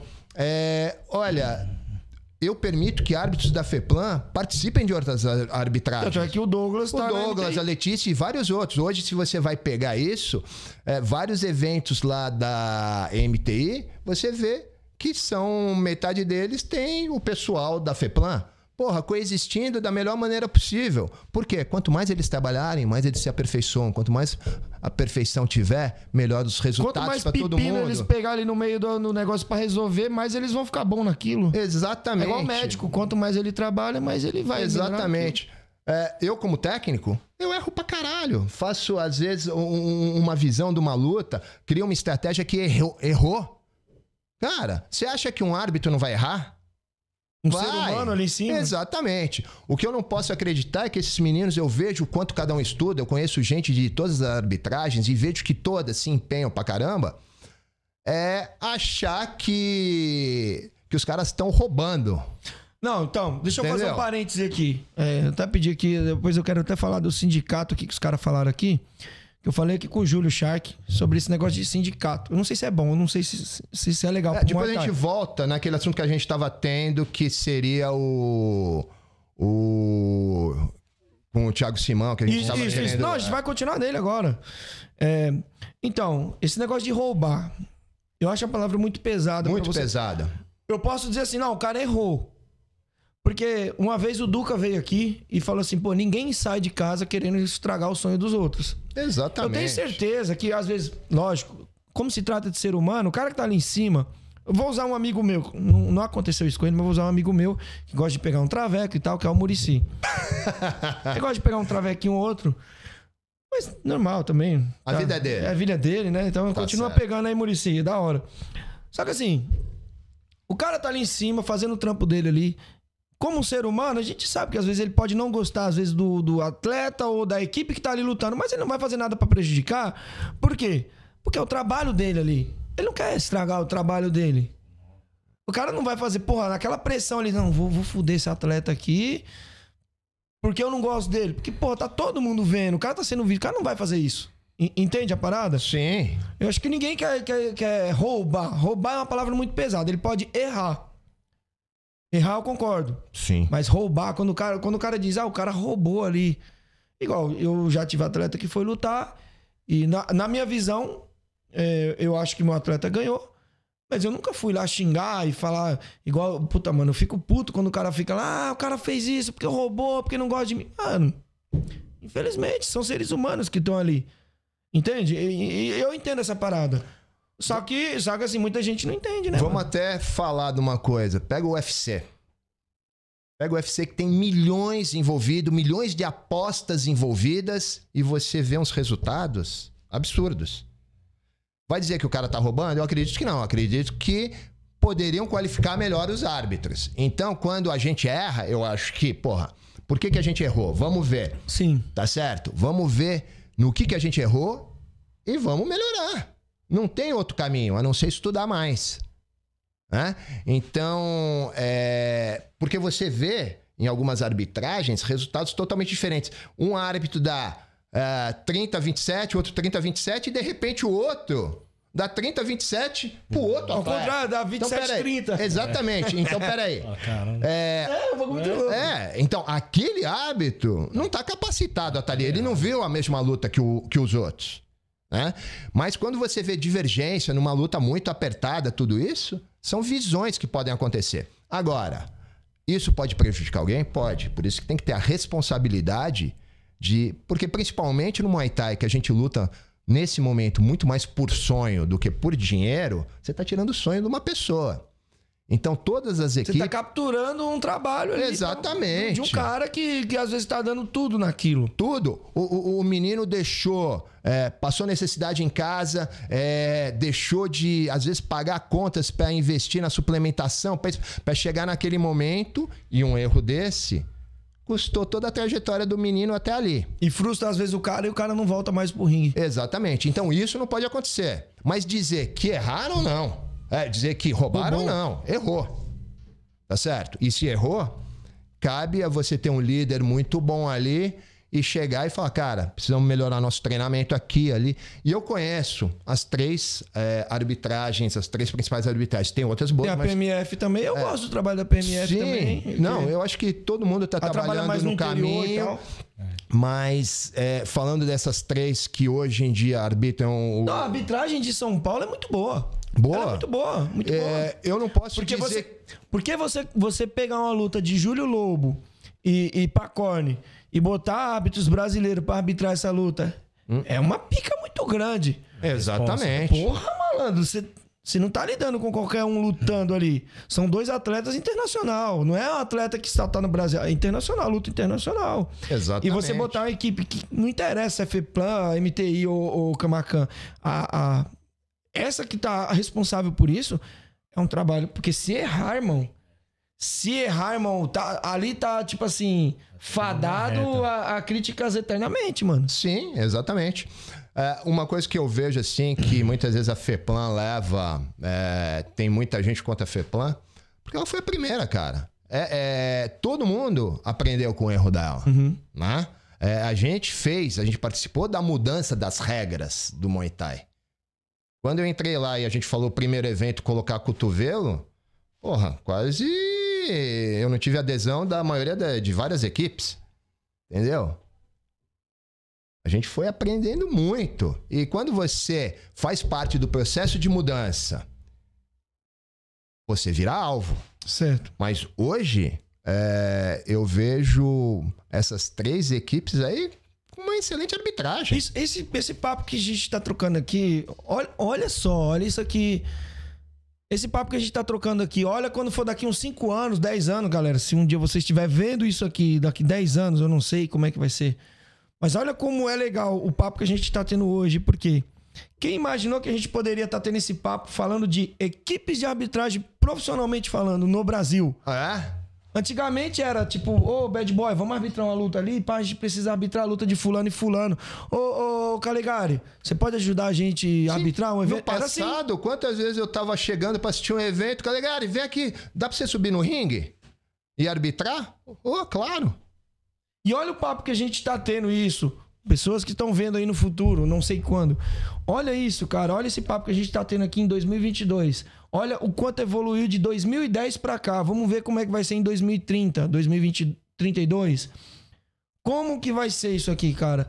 Como que você consegue enxergar? Falando de arbitragem, como não, não do Muay Thai tecnicamente, falando da arbitragem, federação. Como você consegue ver daqui 10 anos? Cara, o que que eu vejo? Eu vejo que é, a gente está passando por mudanças, né? Eu acho que existe uma geração de treinadores, né? Rápidas ou lentas? Eu acho que no tempo que tem que ser, no tempo adequado, porque se você também acelerar o processo, você vai perder, é, vai perder alguma coisa no meio do caminho. Então eu acho que a gente está errando bastante no geral, estamos aprendendo. Isso como atleta, como treinador, como gestão de, de arbitragem, como gestão de federação, tá todo mundo aprendendo aí. O que eu acho. É eu- uma grande empresa, né? o que eu Você acho, eu- exatamente, o que eu sinto falta, eu acho que hoje nós já chegamos numa maturidade, principalmente por isso que eu falei, pô, eu sinto falta de ver tal pessoa do outro lado do ringue. E eu sinto falta de ver eles engajado de novo, porque essas pessoas já atingiram uma maturidade que pra gente ligar aquela chavinha que falta pra uma mudança realmente grande, eles precisavam estar juntos. Entendeu? Porque eles já estão mais maduros nisso né? Então eu acho que toda aquela birra que existia, isso aquilo, tal, tal, hoje ia ser convertida em experiência. E é isso que tá faltando agora. Então, vem uma geração nova de treinadores, todo mundo, todos muito bons, Com muita informação. com muita informação, tal, mas eu acho que falta uma experiência ainda extra Muay De campo, Thai. de é, campo, experiência é, de extra campo. academia e extra, né? É, para poder a gente sentar, conversar e falar, porra, vamos fazer parte dessa mudança, né? E todo mundo, cara. E o sindicato? Vamos, vamos falar agora. Já que federação. Acho que é legal esse negócio de sindicato.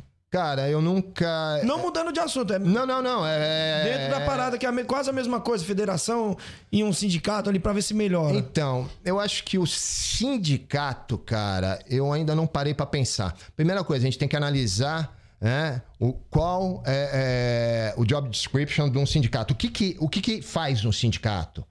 E até que ponto ele ia ser importante no Muay Thai? E o que, que ele quer? Exatamente. Será que é ajudar mesmo? Eu acho que talvez. É, eu acho que precisa crescer, ter um engajamento maior, ter uma coexistência entre todos os estados ainda, para poder pensar num sindicato. Eu acho que a gente podia pensar num conselho, que é aquela coisa que a gente estava pensando. A federação. Não, um conselho. O, o conselho, ele, ele ia ser um órgão maior que as federações.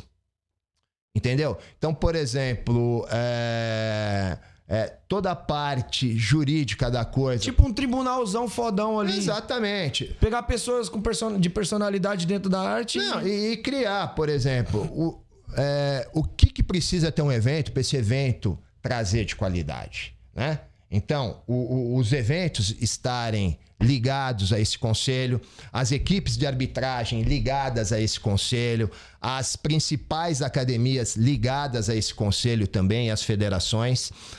Por exemplo, ah, um suposto dúvida numa arbitragem. Tá certo? Eu posso recolher. é, Recorrer? recorrer ao conselho. Não vou recorrer à FEPLAN, não vou recorrer à MTI, vou recorrer ao conselho. Tá certo? Seria esse tribunal. E esse conselho vai ter representantes ali de todas as arbitragens. né? O conselho, por exemplo, ah, Sim, ca- cada arbitragem ia fazer um trabalho separado. separado, Mas tem um. mas ia ter uma bancada de árbitros para poder julgar é, eventuais pedidos, né? O cara ia fazer, ah, acho que errou. Cara, o conselho tá ali para dizer errou ou não errou. Tipo um STF. do- do- Exatamente. Tipo é um um Supremo tribunal, superior. É. Federal do, do, É, do. Até por quê? Porque ali vai estar todas as arbitragens envolvidas. Não vai ser um negócio. Que nem quando a gente começou a falar isso, aí todo mundo, Calegari, você vai ser o presidente. Falei, ah, ah, eu tô, aju- É tô ajudando falando. a montar. É isso que eu tô falando. Não, quem, não, quem não. essa pica aí? Não, não, não porque eu não quero, porque parece que como a gente foi, eu, o Thiago, é, a gente foi. é, O nego vai dizer assim, ah, ele tá fazendo porque ele a gente foi o dinheiro. pioneiro disso? Não. Tá todo mundo na mesa? Ó, o custo para isso é isso. Vai emanar um processo de amadurecimento? Isso. Ok, vamos. Quem quer fazer parte disso? Então, ó, você quer ser. Cria uma chapa. Cria uma chapa. Cria uma chapa. Vamos votar. Vamos votar. Pronto. Mas quem ia votar? O público ou ia votar quem? Por exemplo, vamos dar um exemplo? Ah, você bota aqui, então tá, vai ser o China, vamos pegar o China. Vai quem vai votar o público. Ele ia ganhar por causa que, pô, tem 200 atletas, 200 equipes. Quem ia votar? Esse é o negócio, esse é o Quem ia lance. votar é quem está envolvido no Muay Thai. Quem está envolvido no Muay Thai? Os CNPJs da vida. Então vamos lá. É, a equipe A, B, C, 200 equipes. Isso aí, se fosse um conselho, se fosse um conselho a nível nacional, porra, o, o cara do Maranhão vai votar, o cara, entendeu? Todo mundo votando.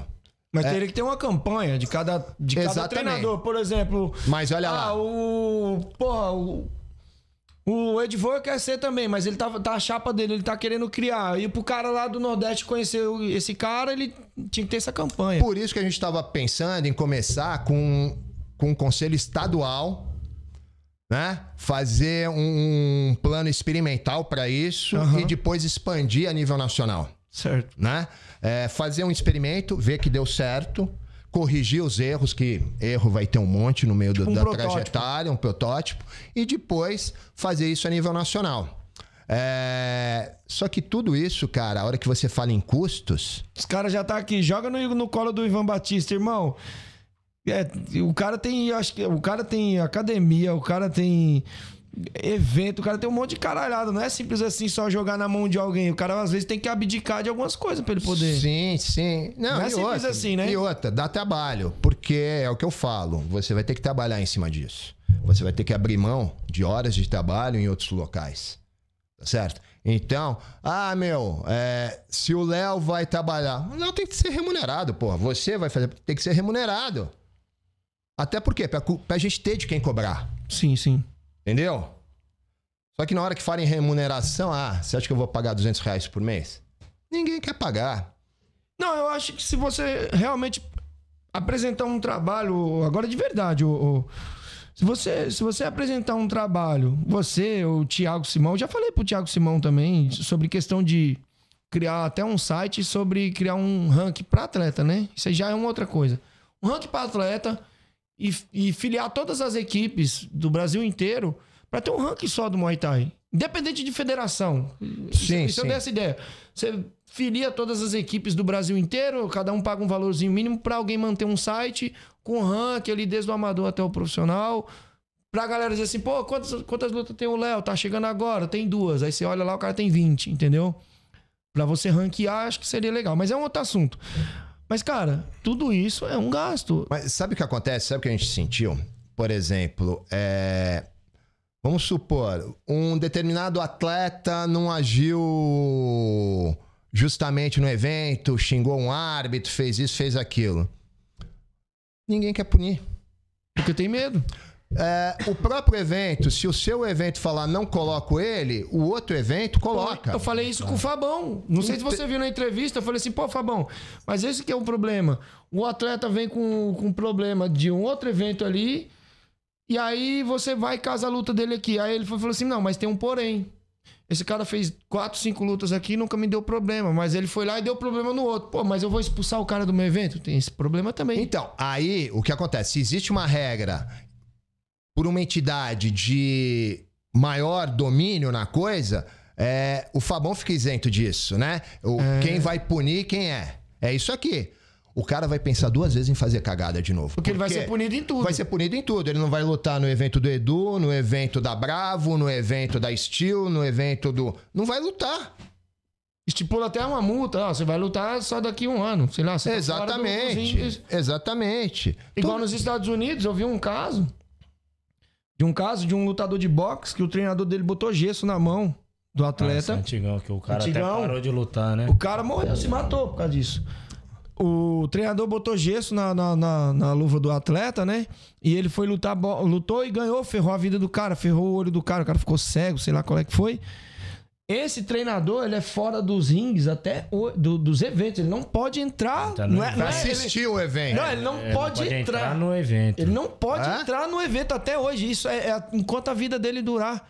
Não foi um bagulho que, tipo, ele, ah, não, ele tá os cinco eventos, ou no evento aqui. Não, ele não pode entrar dentro de qualquer evento. E então eles, pra trabalhar com atleta, ele só pode treinar os caras. Sabe, sabe o que eu acho? Eu acho que você tem liberdade de fazer o que você quiser. Hum. Mas você é escravo das consequências. Não adianta. Exatamente. Entendeu? Então tem, tem consequência, você tem que arcar com elas. Tá certo? E, e se tivesse uma instância superior para fazer tudo isso, por exemplo, o cara não bateu peso, cara, num evento, não bateu em outro, não bateu. Porra, suspende o cara. Ou esse cara não luta mais nessa categoria, ele não bate o peso, cara. Faz os outros treinar, ele não bate o peso. Será que isso aí, não- agora olhando pra você aí de 2032 que eu tava falando, será que você vendo isso agora, será que a gente conseguiu realizar isso? Porque hoje você olhando, antigamente você, em 2010, olhando e vendo, ah, equipes de arbitragem era um sonho, era uma utopia. É, a gente conseguiu? conseguiu. Conseguiu. Será que em 2032 eu vejo isso como uma utopia que você tá falando? É um sonho legal. Mas será que em 2032, você que tá nos assistindo, olhando aqui, talvez a gente nem esteja mais aqui, vai saber, mas será que você tá olhando isso aí agora e dizer assim, pô, mano, os caras conseguiram? Você acha que a gente consegue? Consegue, consegue. Talvez a minha geração não, mas esses meninos que estão vindo aí, eles vão sentir a necessidade disso. Entendeu? Porque hoje, meu, todo treinador quer ter os atletas em eventos tops. E se a gente não se conscientizar, se unir, é, E não adianta ter um, ter um evento top, tem que ter vários. vários, ninguém vai, vai viver de um evento. Né? Você precisa ter ligas, ligas que, meu, fazem o atleta lutar o tempo todo. Entendeu? Tem que ser remunerado, tem que é, ter patrocinadores, tem que chamar a atenção do investidor Enquanto não tiver organização, cara, você não vai trazer investidor. Vai ser legal você ver eventos brigando por atletas, mas. Ah, eu quero que o Léo Bad Boy luta no meu evento, mas peraí. Não é, peraí, eu vou dar, vou dar aqui milzinho pra ele. Não, é tipo, vou dar aqui. Eu, é, eu tô oferecendo três, não, mas a outra tá me oferecendo quatro. Uma realidade assim. Não, então eu vou lutar no outro evento, tá me pagando quatro.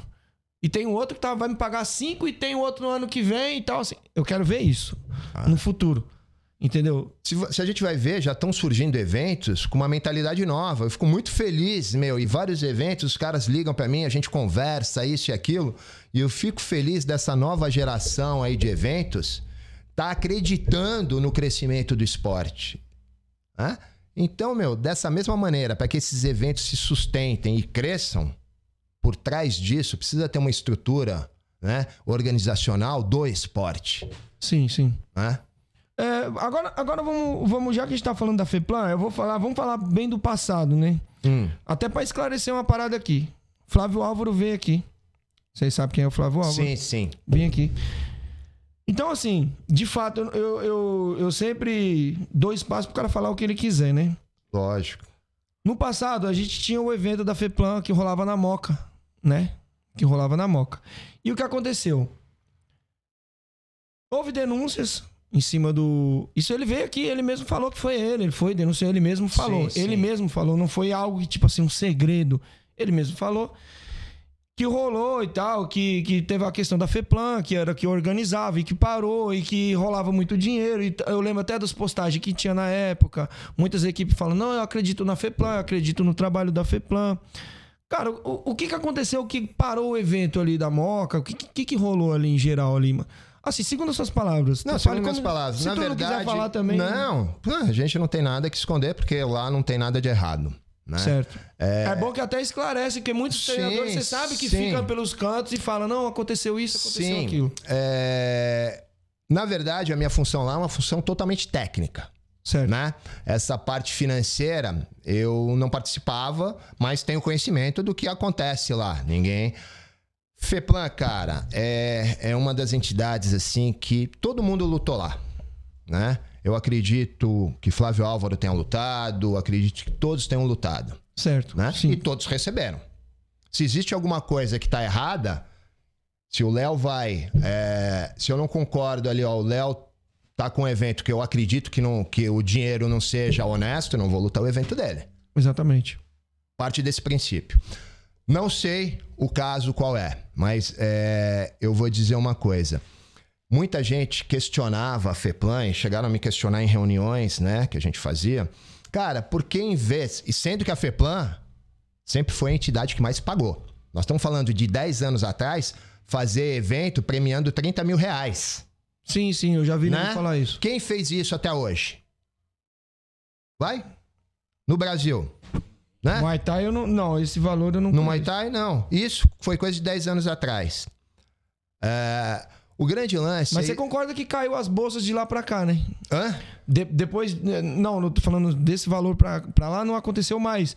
E vem caindo mais. Agora tá dando uma melhorada de novo. Questão de bolsa de atleta, né? Sim, agora, mas pega, vê qual desses eventos, tá? A gente precisa justamente entender qual desses eventos tem patrocínio que entra dinheiro. Me fala. Nenhum. Nenhum. Tem apoios. O único que tem patrocínio, porque é ele mesmo que patrocina, é, é o máximo, porque ele mesmo patrocina a marca dele. Sim, é a marca dele, que é uma marca forte, tá certo? E faz o marketing deles investindo no evento, que é uma grande pegada, entendeu? Então eles investem, investem forte e estão tendo sucesso. Graças a, graças a Deus e. E a competência de quem tá ali fazendo a gestão.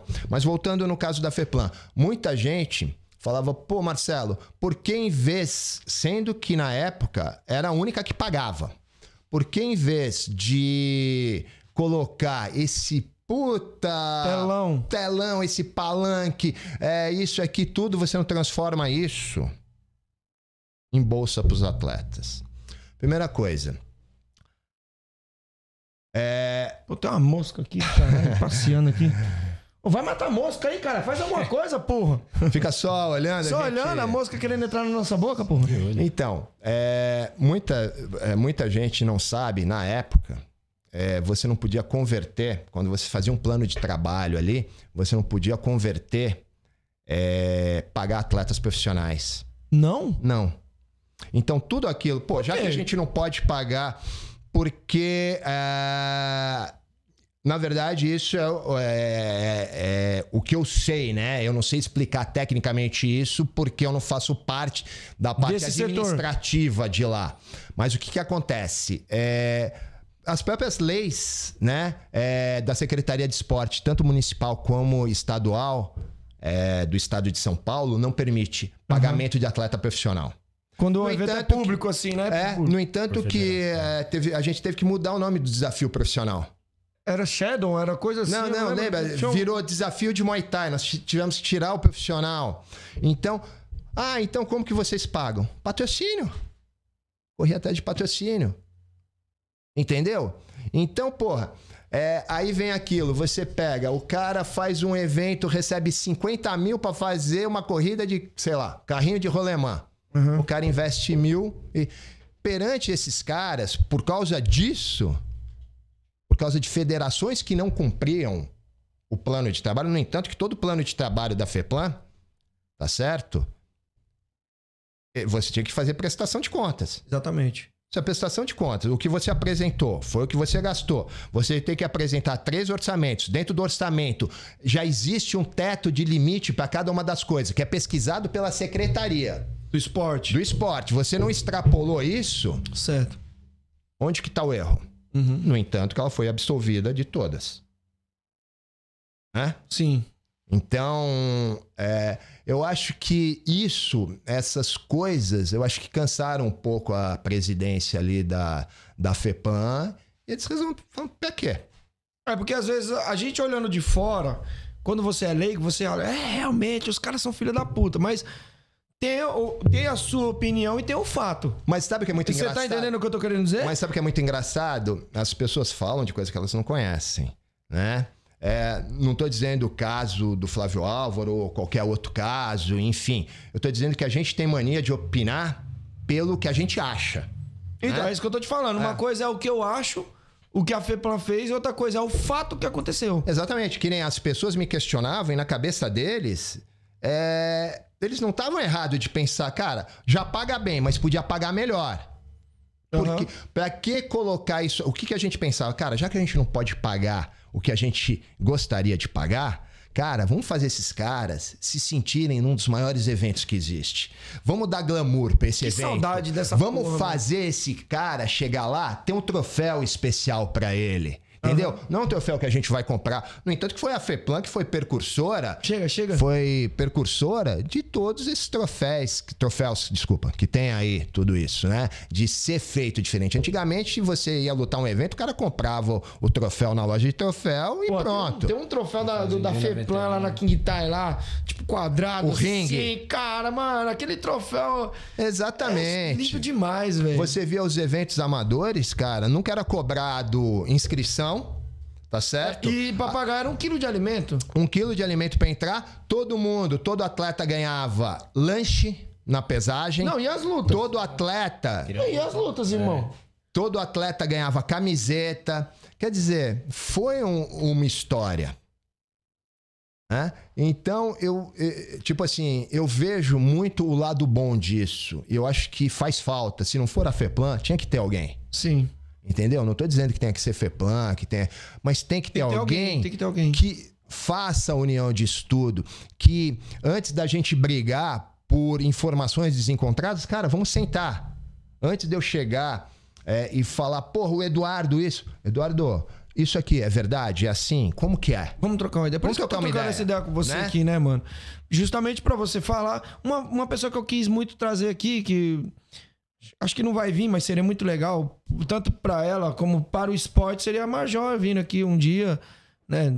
Cara, trocar, ideia, trocar a- uma ideia, bater um papo, contar sobre as histórias. Cara, eu seria legal demais, cara. Eu vou dizer uma coisa, Marjó tem muita história de esporte pra contar, é uma mulher muito vivida nessa parte, conhece muito, cara, tem que tirar o chapéu pra ela.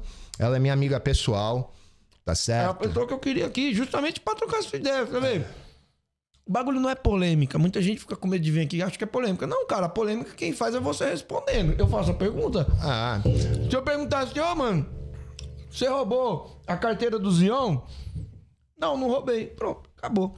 Não, veja bem e tal, eu só peguei um foi bem dinheiro. assim. Pô, irmão, peraí, quem tá fazendo a polêmica é você, eu só tô perguntando. É, não, na verdade é o seguinte, eu acho que ah, num determinado momento, você conversar com ela, ela acaba vindo, sim. É legal, porque ela tem muita história pra contar. Aham. E só ela sabe os perrengues que passou, isso e aquilo. O esporte no geral, Muay Thai em geral, porra, desde evento até isso, aquilo, eu acho que cada treinador tem muita coisa engraçada pra contar. Sim, tem muita, porra, mano. porra. A gente Deixa eu dar cada história que eu ouvi aqui, velho. a gente tem história da Bravo engraçada pra caralho também, Uhum. entendeu? Isso é isso é legal. E no meio da, de fazer os eventos, coisas que aconteciam nos eventos, é, meu, é muito legal. Mas, como você tá vendo a Bravo daqui uns anos? Você é aposentado e alguém segurando a bronca? Ou se você um dia resolver se aposentar, você fecha Bravo e cada um segue seu caminho? Cara, é, Eu tô perguntando isso porque olha o. Leandro, o Leandro é chato pra caralho. Eu tenho certeza que se o Leandro um dia no dia que ele disser assim, eu parei, eu- ele fecha quem que tá, ele não Mas sabe que a ninguém- não deixa, mano. É, Deixa cara, ninguém tem cara que não larga o osso, mano. sabe o que acontece? Não é isso. Eu acho que você cria um ideal. Por exemplo, eu não faço isso por dinheiro. Gostaria de estar ganhando dinheiro com os meus atletas. E vou ganhar. Sim, sim. né? Mas a gente faz isso mais por uma perspectiva pessoal, né? Então, é, muitas vezes você deixar, não é que eu vou estar longe, isso aí vai estar da- me dando dinheiro, tal, tô fazendo isso por dinheiro. Você pôr uma outra pessoa que talvez mude algumas coisas que são primordiais para você, talvez você prefira fechar, entendeu? Então, Aham. talvez seja o caso do Leandro. É, é o que eu falo. é, me perguntam, você vai aposentar? Cara, já tive muita vontade, muitas vezes, de fechar. Aí quando eu paro e penso, eu falo, cara, eu vou ser totalmente infeliz se eu não tiver com esses moleques. Entendeu? Porque minha realização profissional não é dar aula personal. Eu dou uma puta aula personal. Por isso que eu tenho muito cliente. Mas a mi- minha realização como treinador, como mostrar o meu conhecimento, é em cima dos atletas. Se eu deixar de fazer isso, uma parte Você de mata, mim... você mata seu, É. seu, seu- Como é que eu posso dizer? Você mata um sonho seu. É, eu mato meu, é, eu mato meu futuro, cara. Entendeu? Pra mim é isso que me mantém. Eu falo, eu sou um cara que tenho experiência de 55 anos, corpo de 40, mas disposição de 20, velho. Eu tô aí porque der Você quer estar no eles jogo, você sabem. quer estar no jogo. Quero estar no jogo, quero estar ali, quero estar vendo o sucesso desses moleques. É, cada um ali, a gente conversa muito os sonhos de cada um, cara. É, eu não ponho eles ali na Bravo, ah, vamos fazer umas lutinhas. Eles estão na Bravo pra chegar onde eles querem chegar. Se a gente não chegar, a gente vai morrer tentando. E tu, moleque? O que, que você tem aí de projeto? Agora fala pra nós. O que, que você tem de projeto? Lutas e como que tá aí seu... Quantas lutas, quantas vitórias? Conta pra galera, às vezes, que não te Cara, conhece. meu foco agora é totalmente a final do, do GP do War, né? Tá um, um passo de cada vez. Então, meu foco agora tá nisso, certo? E, cara, eu Já arrumou confusão no hora agora, já?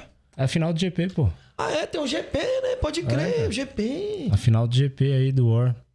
É... Quem que tá no... no, no- Eu e o Vinícius da Por Impacto. É, o pau vai torar, hein, moleque? Vai, vai. É, é dia 31 agora, domingo, último E eu vou tá domingo lá? do último domingo do, do mês aí. Meu foco é o GP, é uma premiação boa, não, não posso deixar escapar de jeito nenhum. O que, que é a premiação? Dá pra falar? É, sim, é um carro ou o valor do carro em dinheiro.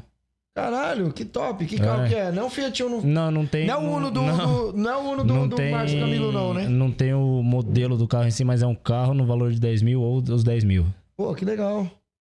Aí. Pô, do caralho, mano. É, Mais cinturão. É, tem não, não, Não, não, não é sem o cinturão. cinturão. Quem ganhar o GP. Pode falar isso mesmo? Pode, Quem- é, não sei, né? Quem ganhar o GP disputa o cinturão na, no último fim de semana de setembro. Boa, boa. Aí, com, Pode falar o adversário também? Quem, com quem vai- Pode, pode Ah, falar tá. tudo. Ah, Não, não sei. Eu tô... Cagueta, cagueta, mano. Não, tem que pedir permissão, cara.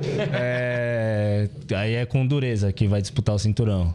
Caralho, mano. Puta que pariu, Aí- velho. Cara que eu gosto também. Agora eu fiquei Dureza dividido. é um cara super gente boa, cara. Um maluco. Que nem o Zion também, mano. O Zion é um cara de gente boa pra caramba. É... A primeira vez que eu, que, eu, que eu trombei com o Zion foi no. Quando eu lutei no School. Aham. É, que eu fiz uma luta lá, o cara me chutava muito e tal. Eu ganhei, nocauteei do cara. Só que eu machuquei o pé, alguma coisa assim.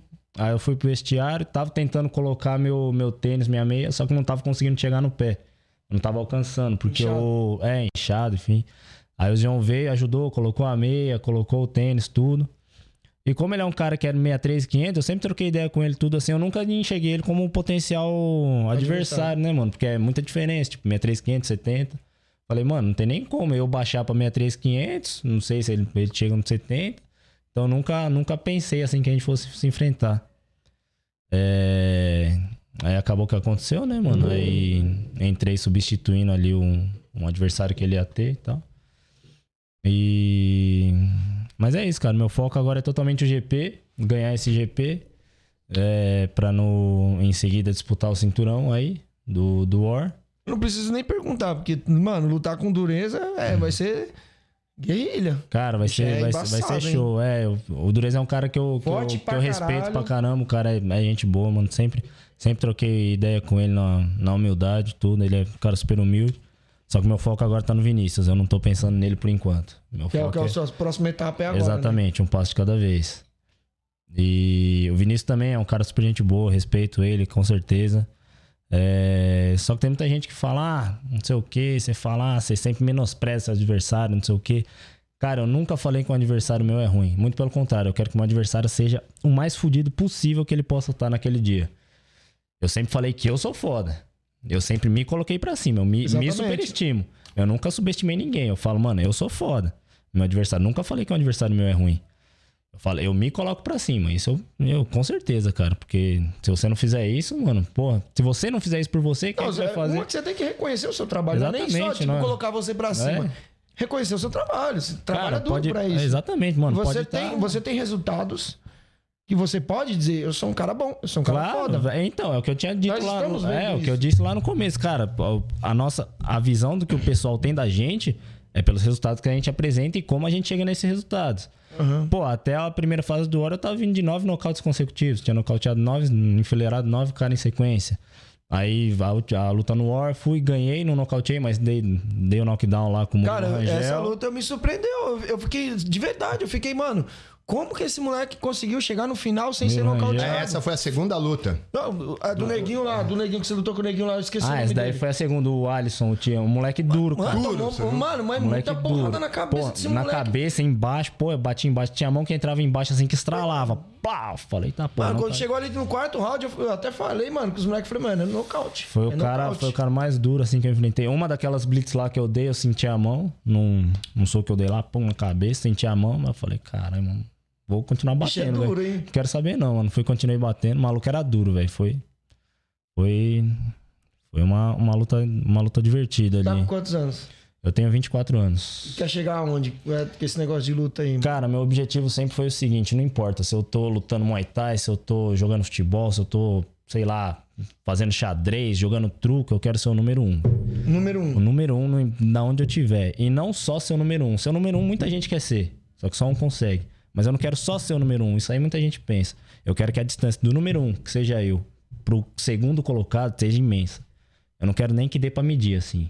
Esse é Tipo, meu objetivo. Não dá nem pra comparar você com os outros. Exatamente, mas esse é meu isso aí, objetivo. cabeça, cabeça, o orgulho do, do seu trabalho e saber onde quer chegar, mano. Exatamente. A galera fala, ah, ser orgulhoso é ruim, não sei o quê. Cara, se você não for orgulhoso do que você faz, quem vai ser por você, cara? Exatamente. E outra, quando você não tem muito humilde demais, você não consegue, é, como é que se diz, vender a luta. Que... Eu tava falando isso com o Cosmo Alexandre. Ele, tipo assim, eu discordo dele, a gente tava conversando em off, e ele falei assim, pô, meu. Eu, você tocou num ponto legal. Eu tenho uma frase que eu levo pra mim. É minha, ninguém me falou isso, tudo. Eu tirei isso pra mim. A humildade limita as pessoas. É. Limita onde você quer chegar. Tô falando que é ruim você ser humilde? Não, com certeza não. Mas ela limita o seu potencial ali, a sua capacidade de onde você quer chegar, do que você pode fazer. Então, tipo, com medo tem de. ter a mente aberta pra entender. Muita Sim, gente já acha isso aí É, arrogância. Então, não acho, é, foi o que eu falei antes. Eu nunca falei que um adversário meu é ruim ou que, eu, ou que ele menosprezia o adversário. Sempre falei que eu sou foda. Exatamente. Não, sou, não sou desumilde por eu falar que eu sou foda. Porque eu não falei que o cara era ruim. Eu não falei, ah, esse cara é um, é, é um, zero, um zero à esquerda, eu vou dar um pau nele. Não, eu falei, eu sou foda. Eu vou bater nele porque eu sou foda. Não porque ele é Entendeu? ruim. Não porque ele é ruim. Eu quero que ele seja o melhor possível. E as pessoas às vezes não sabem diferenciar isso. Mas uma hora a gente consegue chegar nesse, nesse patamar das pessoas entender, às vezes, quando você só reconhece o trabalho. Mas voltando à questão do Cosmo. Eu falei assim, pô, meu, a galera às vezes tem que saber vender a luta. Não é xingar o cara. Exatamente. É só vender a luta. Falar assim, pô, mano, vou fazer uma guerra e você vai lutar comigo. e Eu tô mais preparado que você, eu vou machucar você, eu vou. Eu vou, Cara. vou- vou- eu sei que você vai cansar. Um exemplo, mais ou Ah, menos sim. isso. É o que eu falei quando eu fiz a, a live lá pro, pro War. Acho que foi na segunda edição ou na primeira, não lembro. Que eu tive, fiz a live com ele. Ele falou: Léo, e o que, que você acha desse pessoal fazendo trash talk, é, promovendo a luta, tudo? Eu falei: Cara, esse negócio de trash talk, de xingar o cara, não sei o quê, eu não faria isso, tipo, de xingar, não sei o quê. Mas promover minha luta, eu promoveria, eu promovo com certeza. Pô, você acha que é muito mais, mais interessante pra alguém que tá fora do. tá por fora ali do cenário? assistir uma luta que tem uma história por trás, por exemplo, falar, ah, não sei o que, tem uma história Tem uma por tretinha, trás. às vezes ele tá Tem- vendo ali, às vezes não, nem tem, não, não vezes precisa- nem É, então, não precisa nem ter a treta, mas tipo, tem uma história, falar, ah, eu, go- eu queria lutar com esse cara por causa disso, disso, disso. Eu queria lutar com esse cara porque ele é bom, acho que vai dar uma boa luta. A galera ter uma história por trás da luta pra engajar nisso daí e querer assistir, querer comprar ingresso pra ver, querer comprar pay-per-view, do que chegar lá e só falar, ah, dois caras bons vão se enfrentar e é isso. Pô, a galera quer ver que, Muito mais que só uma luta. é, então, a galera, a galera quer ver o. O, O show. Isso, o show. Quer, quer tá o, o, o resto do, do show em cima. Não é, não é só ali em cima do palco. Quer ter tudo ali por trás, né?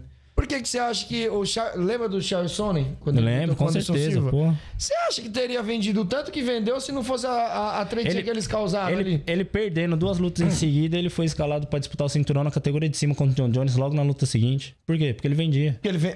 Por que, que o McGregor tá lá até hoje? Porque vende. É, O cara é, mano. E não, não só vende, Então, mas, mas- tem um resultado que- vem por trás. isso é não, importante. não adianta você vender e não ter o resultado. tem que trazer junto com você Exatamente. a qualidade dentro do ringue. Você chama a responsabilidade, você tem que entregar Ah, o que você por vende. exemplo, tanto a luta no Attack Fight, a luta do Léo e do Zion, era a mais esperada. A mais aguardada. Porra, eu. Por Eu quê? não sei se vocês viram o vídeo eu torcendo aqui, porque, porra, eu gosto muito do negão, mano. Então, é- é- é- e- eu gosto demais Sim, dele. o que eu falei, ele é um cara super Eu, boa, caralho, não- mano, nunca- porra, isso, mas eu não tava torcendo, porque. Contra mim, você Eu- tava eu- torcendo contra pra você, ele. tava Eu, torcendo eu pra ele, entendo isso, claro, Não, com e uma certeza. Se coisa- você for lutar com outro cara que eu não conheço, é óbvio que eu vou torcer pra Sim, você. claro, a gente, a gente entende Não, isso. e uma coisa é o seguinte, e lá tinha duas disputas de cinturões.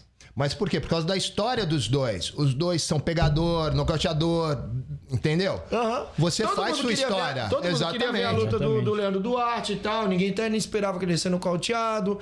A do moleque lá, o Gui Bastos, todo mundo queria ver, mas o- a cereja do bolo era essa luta aqui. É? Sim, tanto é que foi a- logo depois tipo da assim, disputa não- de cinturão.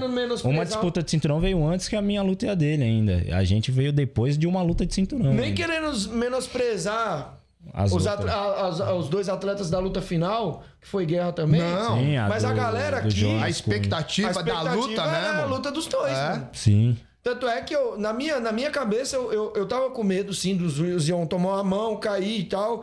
Que eu pensei, mano, se ele tomou a mão, qualquer um que bateu a mão no queixo, cai, mano. Eu tava com esse medo, eu tava com esse receio. Eu só, como eu tava falando, eu só não imaginava que isso ia acontecer no primeiro round. Eu imaginava, meu, vai chegar ali no terceiro round, os caras vão apertar ali mesmo, ali o jogo vai, vai pegar fogo ali, é que vai acontecer um nocaute ali e tal. Não no começo, porque foi muito rápido, foi um bagulho tipo, pum. Ele já chegou, pegou, pegou, eu falei, caralho, mano, muito rápido. Falei, Puta, mano. E eu confesso que eu queria ver mais lutas, tá ligado? E eu sei que não é porque você foi ruim. Eu entendo que acontece, luta tem disso. É... Eu tava conversando uma vez com o Leandro, ele falando assim: a luta às vezes também é sorte. Você treina, treina, treina pra caralho. Não tô dizendo que foi esse caso aqui, né? Às vezes você treina, treina pra caralho, mas tem um momento que o cara acertou a mão no seu queixo e você cai, mano. Não, Pode e- ser qualquer um. E a primeira mão do Zion que entrou, a gente sabia como ia entrar, treinamos desesperadamente para que aquilo não acontecesse. Não acontecesse. E aconteceu. Entendeu? É. E a gente sabia, eu sabia que se, Só que O talvez perigo- ele tenha treinado mais desesperado ainda pra conseguir. O perigo do Léo tava no, no primeiro round. Porque a, a história dele nas últimas lutas, eu tava cons- demorando pra colocar ele na luta. Ele tava entrando na luta muito tarde, pode ver. Ele ia, ele ia, ele ia, aí de repente, quando ele achava o, O fogo ia momento. acendendo aos poucos. Exatamente. E com o Zion não ia poder acontecer isso. Eu, eu falei, o Zion vai ser perigoso no primeiro round. Depois do primeiro round, a tendência da luta é se tornar mais favorável pra gente. Até por causa da estratégia de trabalho, tudo isso, todos os pontos que a gente visualizou que a gente podia abordar.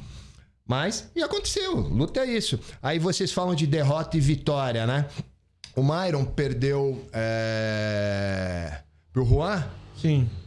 Depois da derrota dele, nós tivemos pelo menos uns oito eventos que queriam contratar o Myron e pagar a bolsa que eu pedi. Então, a derrota trouxe vitórias em trouxe vitória pra ele e, e, meu, oito. E pagando a bolsa que do Myron, que eu acho que no mercado é uma bolsa justa, Sim. né? É oito. Oito propostas do Brasil todo. Você acha ruim essa questão de o atleta às vezes ter que vender, vender ingresso? Ou, ou isso não te, ou isso te incomoda? Cara, sabe por que não me incomoda? Você tá muito bonito aí, só puxa o microfone pra você. Sabe por que não me incomoda? Porque ninguém é obrigado a nada. Vira o microfone. Ninguém é obrigado a nada. Certo. Tá certo? Eles te convidam, você sabe qual é a regra do evento, de que forma você tem que fazer isso. Você pode aceitar ou não. Tá certo? Então, por que, que eu vou questionar? Se eu acho que tem atleta meu que eu hoje eu coloco para vender, ven- é, para colocar para vender ingresso e ok. Tem atleta que já atingiu um patamar que se ele vender vai agregar a bolsa dele, mas não vai substituir a bolsa. Certo. Tá certo? Então, eu Não, acho que é momento da sua carreira. Eu acho justo isso. Por exemplo, se não fosse esses eventos hoje, tá certo? Muito atleta não teria condições de lutar. Não teria condições de Eu ter vejo muito experiência. atleta falando Mas eu o que sou eu a- cambista. Pô, mas, cara, isso não é, não é questão de cambista, irmão. cabeça com isso, sabe? Tipo, É, acho, acho que você tem que, tem que entender que, cara, tudo bem. Às vezes a gente critica também os eventos, fala, pô, mas o cara tá fazendo todo final de semana, praticamente. Mas você tem que entender que, porra, mano, eu tava conversando com o João, eu vou soltar esse vídeo essa semana, que eu bati um, fiz uma entrevista com ele, vou soltar no YouTube, que é justamente sobre isso que a gente tá falando. A questão da bolsa, às vezes o cara ele paga pro atleta lutar, mas o atleta não traz retorno nenhum, traz uma luta boa, mas o cara em si, as pessoas não vão lá pra ver ele lutar só a pra galera ver ele quer lutar. pagar pra ver ele lutar. Não, não- É, o cara tá lá no evento, então ele já tá vendo, ele foi pra ver outro atleta, às vezes o pai, o filho, o irmão que tá lutando, e ele já tá lá e vê, mas vender o atleta, vender o ingresso daquele atleta que nem se publicou nada, A própria luta do Myron no Challenge, ele, ele pagou a luta. É, ele, ele Com, pagou o evento. com tudo que ele vendeu. Ele se pagou o evento. Entendeu? Uhum. Vendeu muito ingresso, vendeu muito per- per- pay-per-view. Quer dizer, e recebeu a bolsa. Então, E o pay-per-view também hoje aí já, já também é um é É um, uma ajuda do caramba pra, pro próprio é evento, um né? aperitivo a mais, porque você, por exemplo, vai lutar no Rio de Janeiro. Você não vai levar um Não- não caminhão vai- é, de gente, então. mas você vende o pay-per-view pra galera. e outra coisa, proporciona a outros estados que tem outros eventos te conhecer como atleta, conhecer Sim, sua equipe. com e certeza. disso aí surgiram convites pro Myron. Pra lutar fora da, da Pra São Paulo. lutar. Myron tem duas lutas já fechadas, né? Também duas disputas de cinturão. É? Ó, bagaceiro, Attack então. Fight agora. E depois o Pro Fight Pro do Munil em dezembro. Sabe quem vai pegar isso aqui? O... Gringos. Prova- Gringos? provavelmente dois tailandeses. É Eita, que o- pau! Provavelmente. É o que o evento, os dois eventos estão tentando.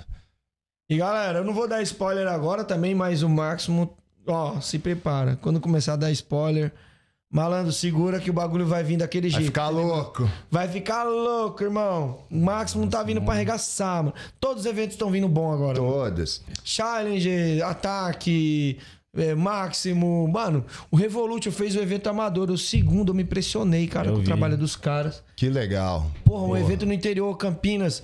Eu juro por Deus, eu fui pra lá achando que ia ser mais um evento. E não foi, mano. Foi um evento a mais. Parabéns, pessoal do, do, do Revolution aí. E, porra, vou vou estar em alguns eventos agora. Agora eu tô fazendo esse bagulho de entrevistar a galera. E, pô, Caligari, gostou de ter vindo aqui, mano? Porra, Foi legal? Prazer. Muito legal, muito legal. Espero que um dia você retorne aqui, numa outra, quando a gente estiver fazendo outra temporada. Quando eu vou montar em cima, eu vou tô, tô investindo meu tempo, todas minha, minhas energias pra que eu faça um bagulho cada vez melhor e trazer, mano, continuar só com, com o Muay Thai. Eu tinha o intuito de trabalhar com a galera de fora, trazer pessoas de fora, mas eu tô gostando, eu tô gostando de fazer isso só do Muay Thai. Eu tô começando a ter um. abrir um horizonte e ver, ver um, Não, e um o pe- caminho, sabe? E na verdade é o seguinte, cara. O pessoal do Muay Thai te abraçou também. Todo mundo vem com o maior prazer. É, ver a repercussão boa que Mas isso eu vou tem. falar A pra galera você. faz questão de estar aqui, né, também.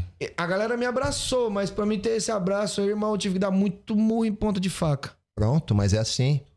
É o preço a ser pago. E sabe o que, que me deixa mais feliz? É quando os caras falam assim, mano, de verdade, eu não acreditava no seu trabalho. Eu gosto mais quando o cara fala, pô, eu sempre gostei do seu trabalho. Mentira, eu sei que muito- muitos falam ali da boca pra fora. Mas o Gardenal chegou e falou assim, mano, eu achava que o seu trabalho não ia dar certo. Tanto é que hoje é um dos patrocinadores. O Gardenal. O Cosmo Alexandre falava assim, mano, seu trabalho era uma merda, hoje ele tá bom. E a gente troca várias ideias aqui. Então isso me deixa orgulhoso. Eu nunca tive isso como uma crítica ruim. Eu sempre tive. Porra, mano, eu sei onde eu quero chegar, eu sei que eu vou melhorar. Mas eu tive que dar muita murro em ponta de faca, mano. E, pô, mano, eu quero trazer, eu quero ver o esporte crescer, que como eu falei pra você no começo, eu acho que o Muay Thai tem muito potencial. Tem muito potencial. Só que assim, cara, a galera também precisa acreditar no, no, no Muay Thai. Não é acreditar só no, em si, não. A gente tem que acreditar no Muay Thai e dar, dar oportunidade pra galera também, né? Crescer junto. Com certeza. Porque eu só consigo crescer, já que eu quero trabalhar com Muay Thai, se o Muay Thai crescer. Se vocês fizerem um bom trabalho, se o, outro, o seu adversário fizer um bom trabalho, se o outro o outro evento ali, tipo, ah, tem o máximo, mas o ataque faz um evento também ali na mesma pegada ali pra disputar com os caras, pra poder crescer e eu crescer junto. Um força o outro a crescer, né? Pra E na verdade é o seguinte, só estão surgindo esses grandes eventos porque o mercado é promissor. Eles estão vendo uma luz no final do túnel. Muay Thai é é atrativo. Entendeu? É atrativo. É uma luta empolgante, é uma luta cultural que tem tradição. É, você vê uns caras bem treinados. Não você é vê, só a meu, luta. É Além exatamente. É tudo luta. que a envolve. Além da luta ser boa, mas qual, qual evento você vê o cara fazer um, tipo, um Ramuai, assim, que tem um kata do karatê, mas que f- sela o ringue, Entrar com o Moncon na cabeça. com o diferente. com a música ali. Você não vê. Gera Exatamente. curiosidade na pessoa falar, o que, que é isso daí? O que, que não sei o quê? O que, que é isso que tá na cabeça dele? Vai pesquisar, pesquisa o que, que é o Muay Thai. Só não pode falar que é adereços indígenas, igual um falou uma vez. Aí- Puta que pariu. Mas, pô, gostou de ter vindo aqui? Pô, foi um prazer. Gostei muito. Galera, ó, um dos monstros do Muay Thai tá aqui na minha frente. Cara, eu tô super honrado de ter batido esse papo com você. De verdade mesmo, sem demagogia. Eu gosto de trazer caras assim que, às vezes, mesmo sem aparecer muito na mídia, mas que tem histórias boas. A galera, às vezes, que vê os seus atletas lutando, vê a guerra que vocês estão fazendo, não, não conhece o, o cara que você é. Então, pô, tô muito feliz. Você é um treinador de uns caras que eu mais gosto, do trabalho que eu acho mais da hora. Então, pô, mano, só tenho a agradecer você ter disponibilizado o tempo de vindo aqui, sem rasgação de seda, mas, pô, muito obrigado por ter vindo e acreditado e ter dado essa colher de chá pra gente aí. Não, não é colher de chá, não. Eu sou uma pessoa difícil mesmo, não por. É que eu sou meio recluso mesmo. Mas vou dizer uma verdade. É um prazer estar aqui. Vim feliz de estar aqui. Vim feliz em vir. Por isso que eu esperei esse momento. O momento que eu ia estar bem, poder aqui estar com você. E eu que agradeço, cara. Você não tem que agradecer nada. E o Gaspar? Puta, o Gaspar tá acabando com a casa. Meu Figura. Deus do céu. Uma Fala hora eu que é vou. o Gaspar pra galera que a galera não sabe. Gaspar é o filho mais novo da família Calegari, é um mini buterrier de 10 meses que aterroriza todo mundo. É, realmente ele é hiperativo. Gosta- você tem duas, então você tem duas equipes, a equipe de cachorro e a equipe desses cachorros aqui também. Cara, é, Os que late e os que não late. É, os que late, os que bate e os que morde. é isso aí.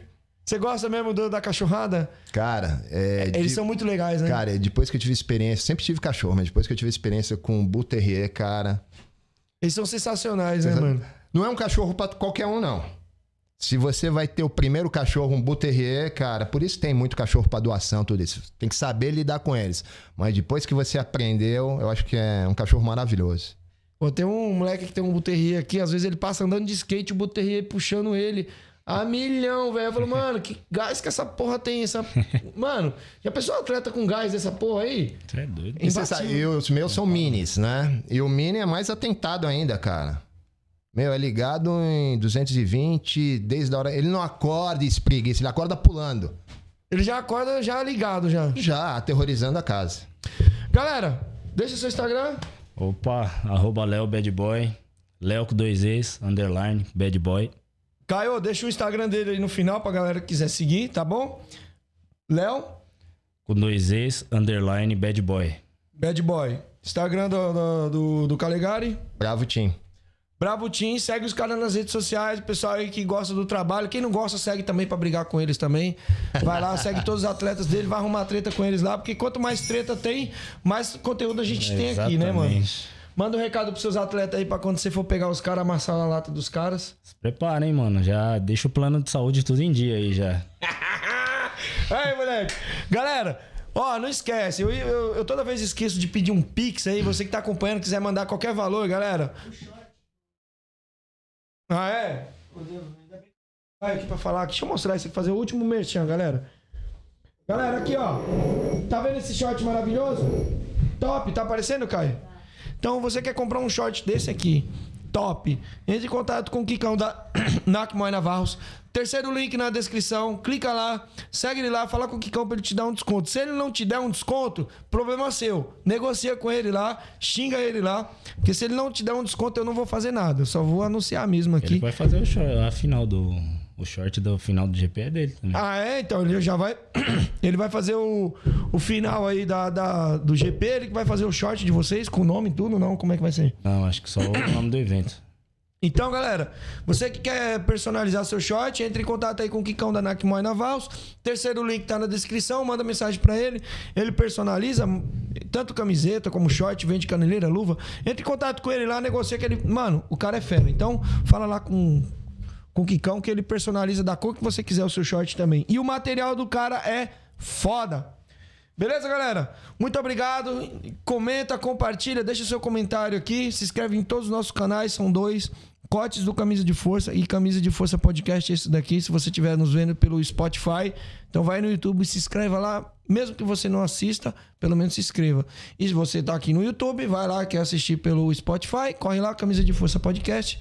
E todos os nossos patrocinadores, o link está na descrição. Clica lá e segue todos os nossos patrocinadores. E dia 13, agora, deixa eu dar uma olhada ali. Dia 13 de agosto, estarei no Rio de Janeiro, cobrindo o evento Max do Only Fight, lá no Rio de Janeiro, do Fabiano Melo. O evento vai levar o Vitor Tai pra lutar lá, fazer a luta final. Lá com um doido feio lá, que eu não sei, eu não lembro o nome do moleque, mas o pau vai torar lá e eu vou estar lá cobrindo esse evento. Firmeza, dia 31, War. Esse moleque brigando lá e eu vou estar lá também pra atrapalhar a vida de todo mundo, como sempre. Quer deixar um recado? Cara, só agradecer aí pela oportunidade de, de vir também, né? Vim como intruso hoje. Mas, pô, bacana bater o papo aí com você, bacana ouvir todas as histórias aí que o mestre passou, que você, você falou aí também. Então, só agradecer a oportunidade aí. Café é ruim. E aí, Calegari? Cara, café bom, rapadura, gostei. Fazia tempo que não Rapadura, pô, comia. fazia Sério, mesmo. mano? É, Sério. dá mais Deixa eu mostrar pra galera aqui, ó. Dá aí. Se liga aí, galera. Rapadurinha aqui, ó. é Prata da casa, sempre tem. Você pode não comer coisas boas, mas rapadura sempre tem, vem? Dá uma aí. Então, E galera, é isso aí que ele falou, o Pix dele aí, porque incentiva que o trabalho é super bacana, é um trabalho que merece reconhecimento e no que a gente puder ajudar, a gente sempre vai estar aí. e sempre vão ter espaço aqui todo mundo. Às vezes até a galera fica, ai, mas pô, mano, você só leva os grandes. Cara, não é os grandes, leva todo mundo. Olha pra quem. O que, que é grande pra você? Olha a história de cada um aqui, cara. Porque se você for olhar pro Cara. Elhão, olha pro Elhão. Porra, quem conhece a história do cara, o cara é um gigante, mano. Mas o cara que tá de fora nem conhece, não sabe quem que é o cara. Você olha pras redes sociais, o cara não tem quase seguidores. Mas vai, você que conhece. Ele é uma gente boa pra caralho, muito. O cara é um gigante, entendeu? Então, assim, se você for olhar pro, pro, pro Elhão ali vendo a entrevista, fala, mano, quem é esse bosta aí? Mas vai lá conhecer a história do cara que você vai ver o tamanho do cara. Então, né? eu trago todo mundo. O que é gigante pra você?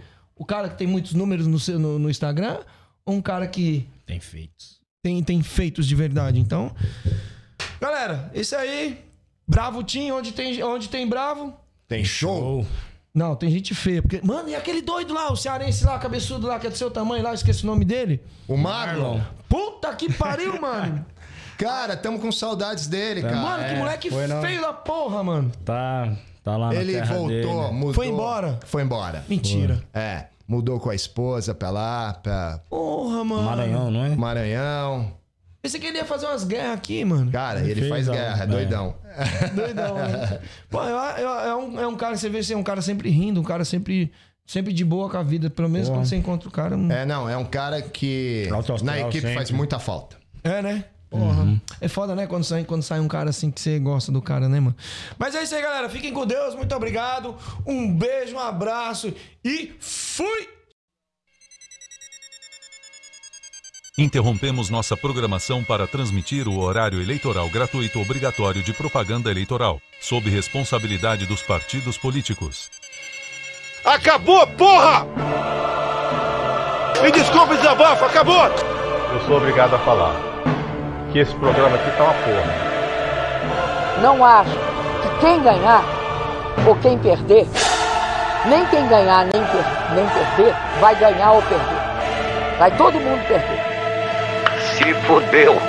É, me estruparam, tive que fazer de tudo e agora tô aqui. E foi ruim? Foi ótimo.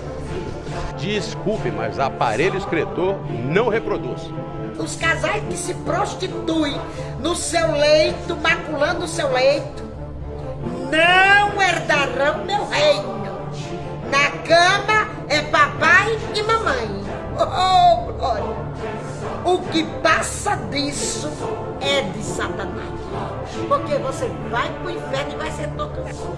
O Senhor mostrou também às mulheres que Deus dá um barquinho e elas querem um Titanic. Viu?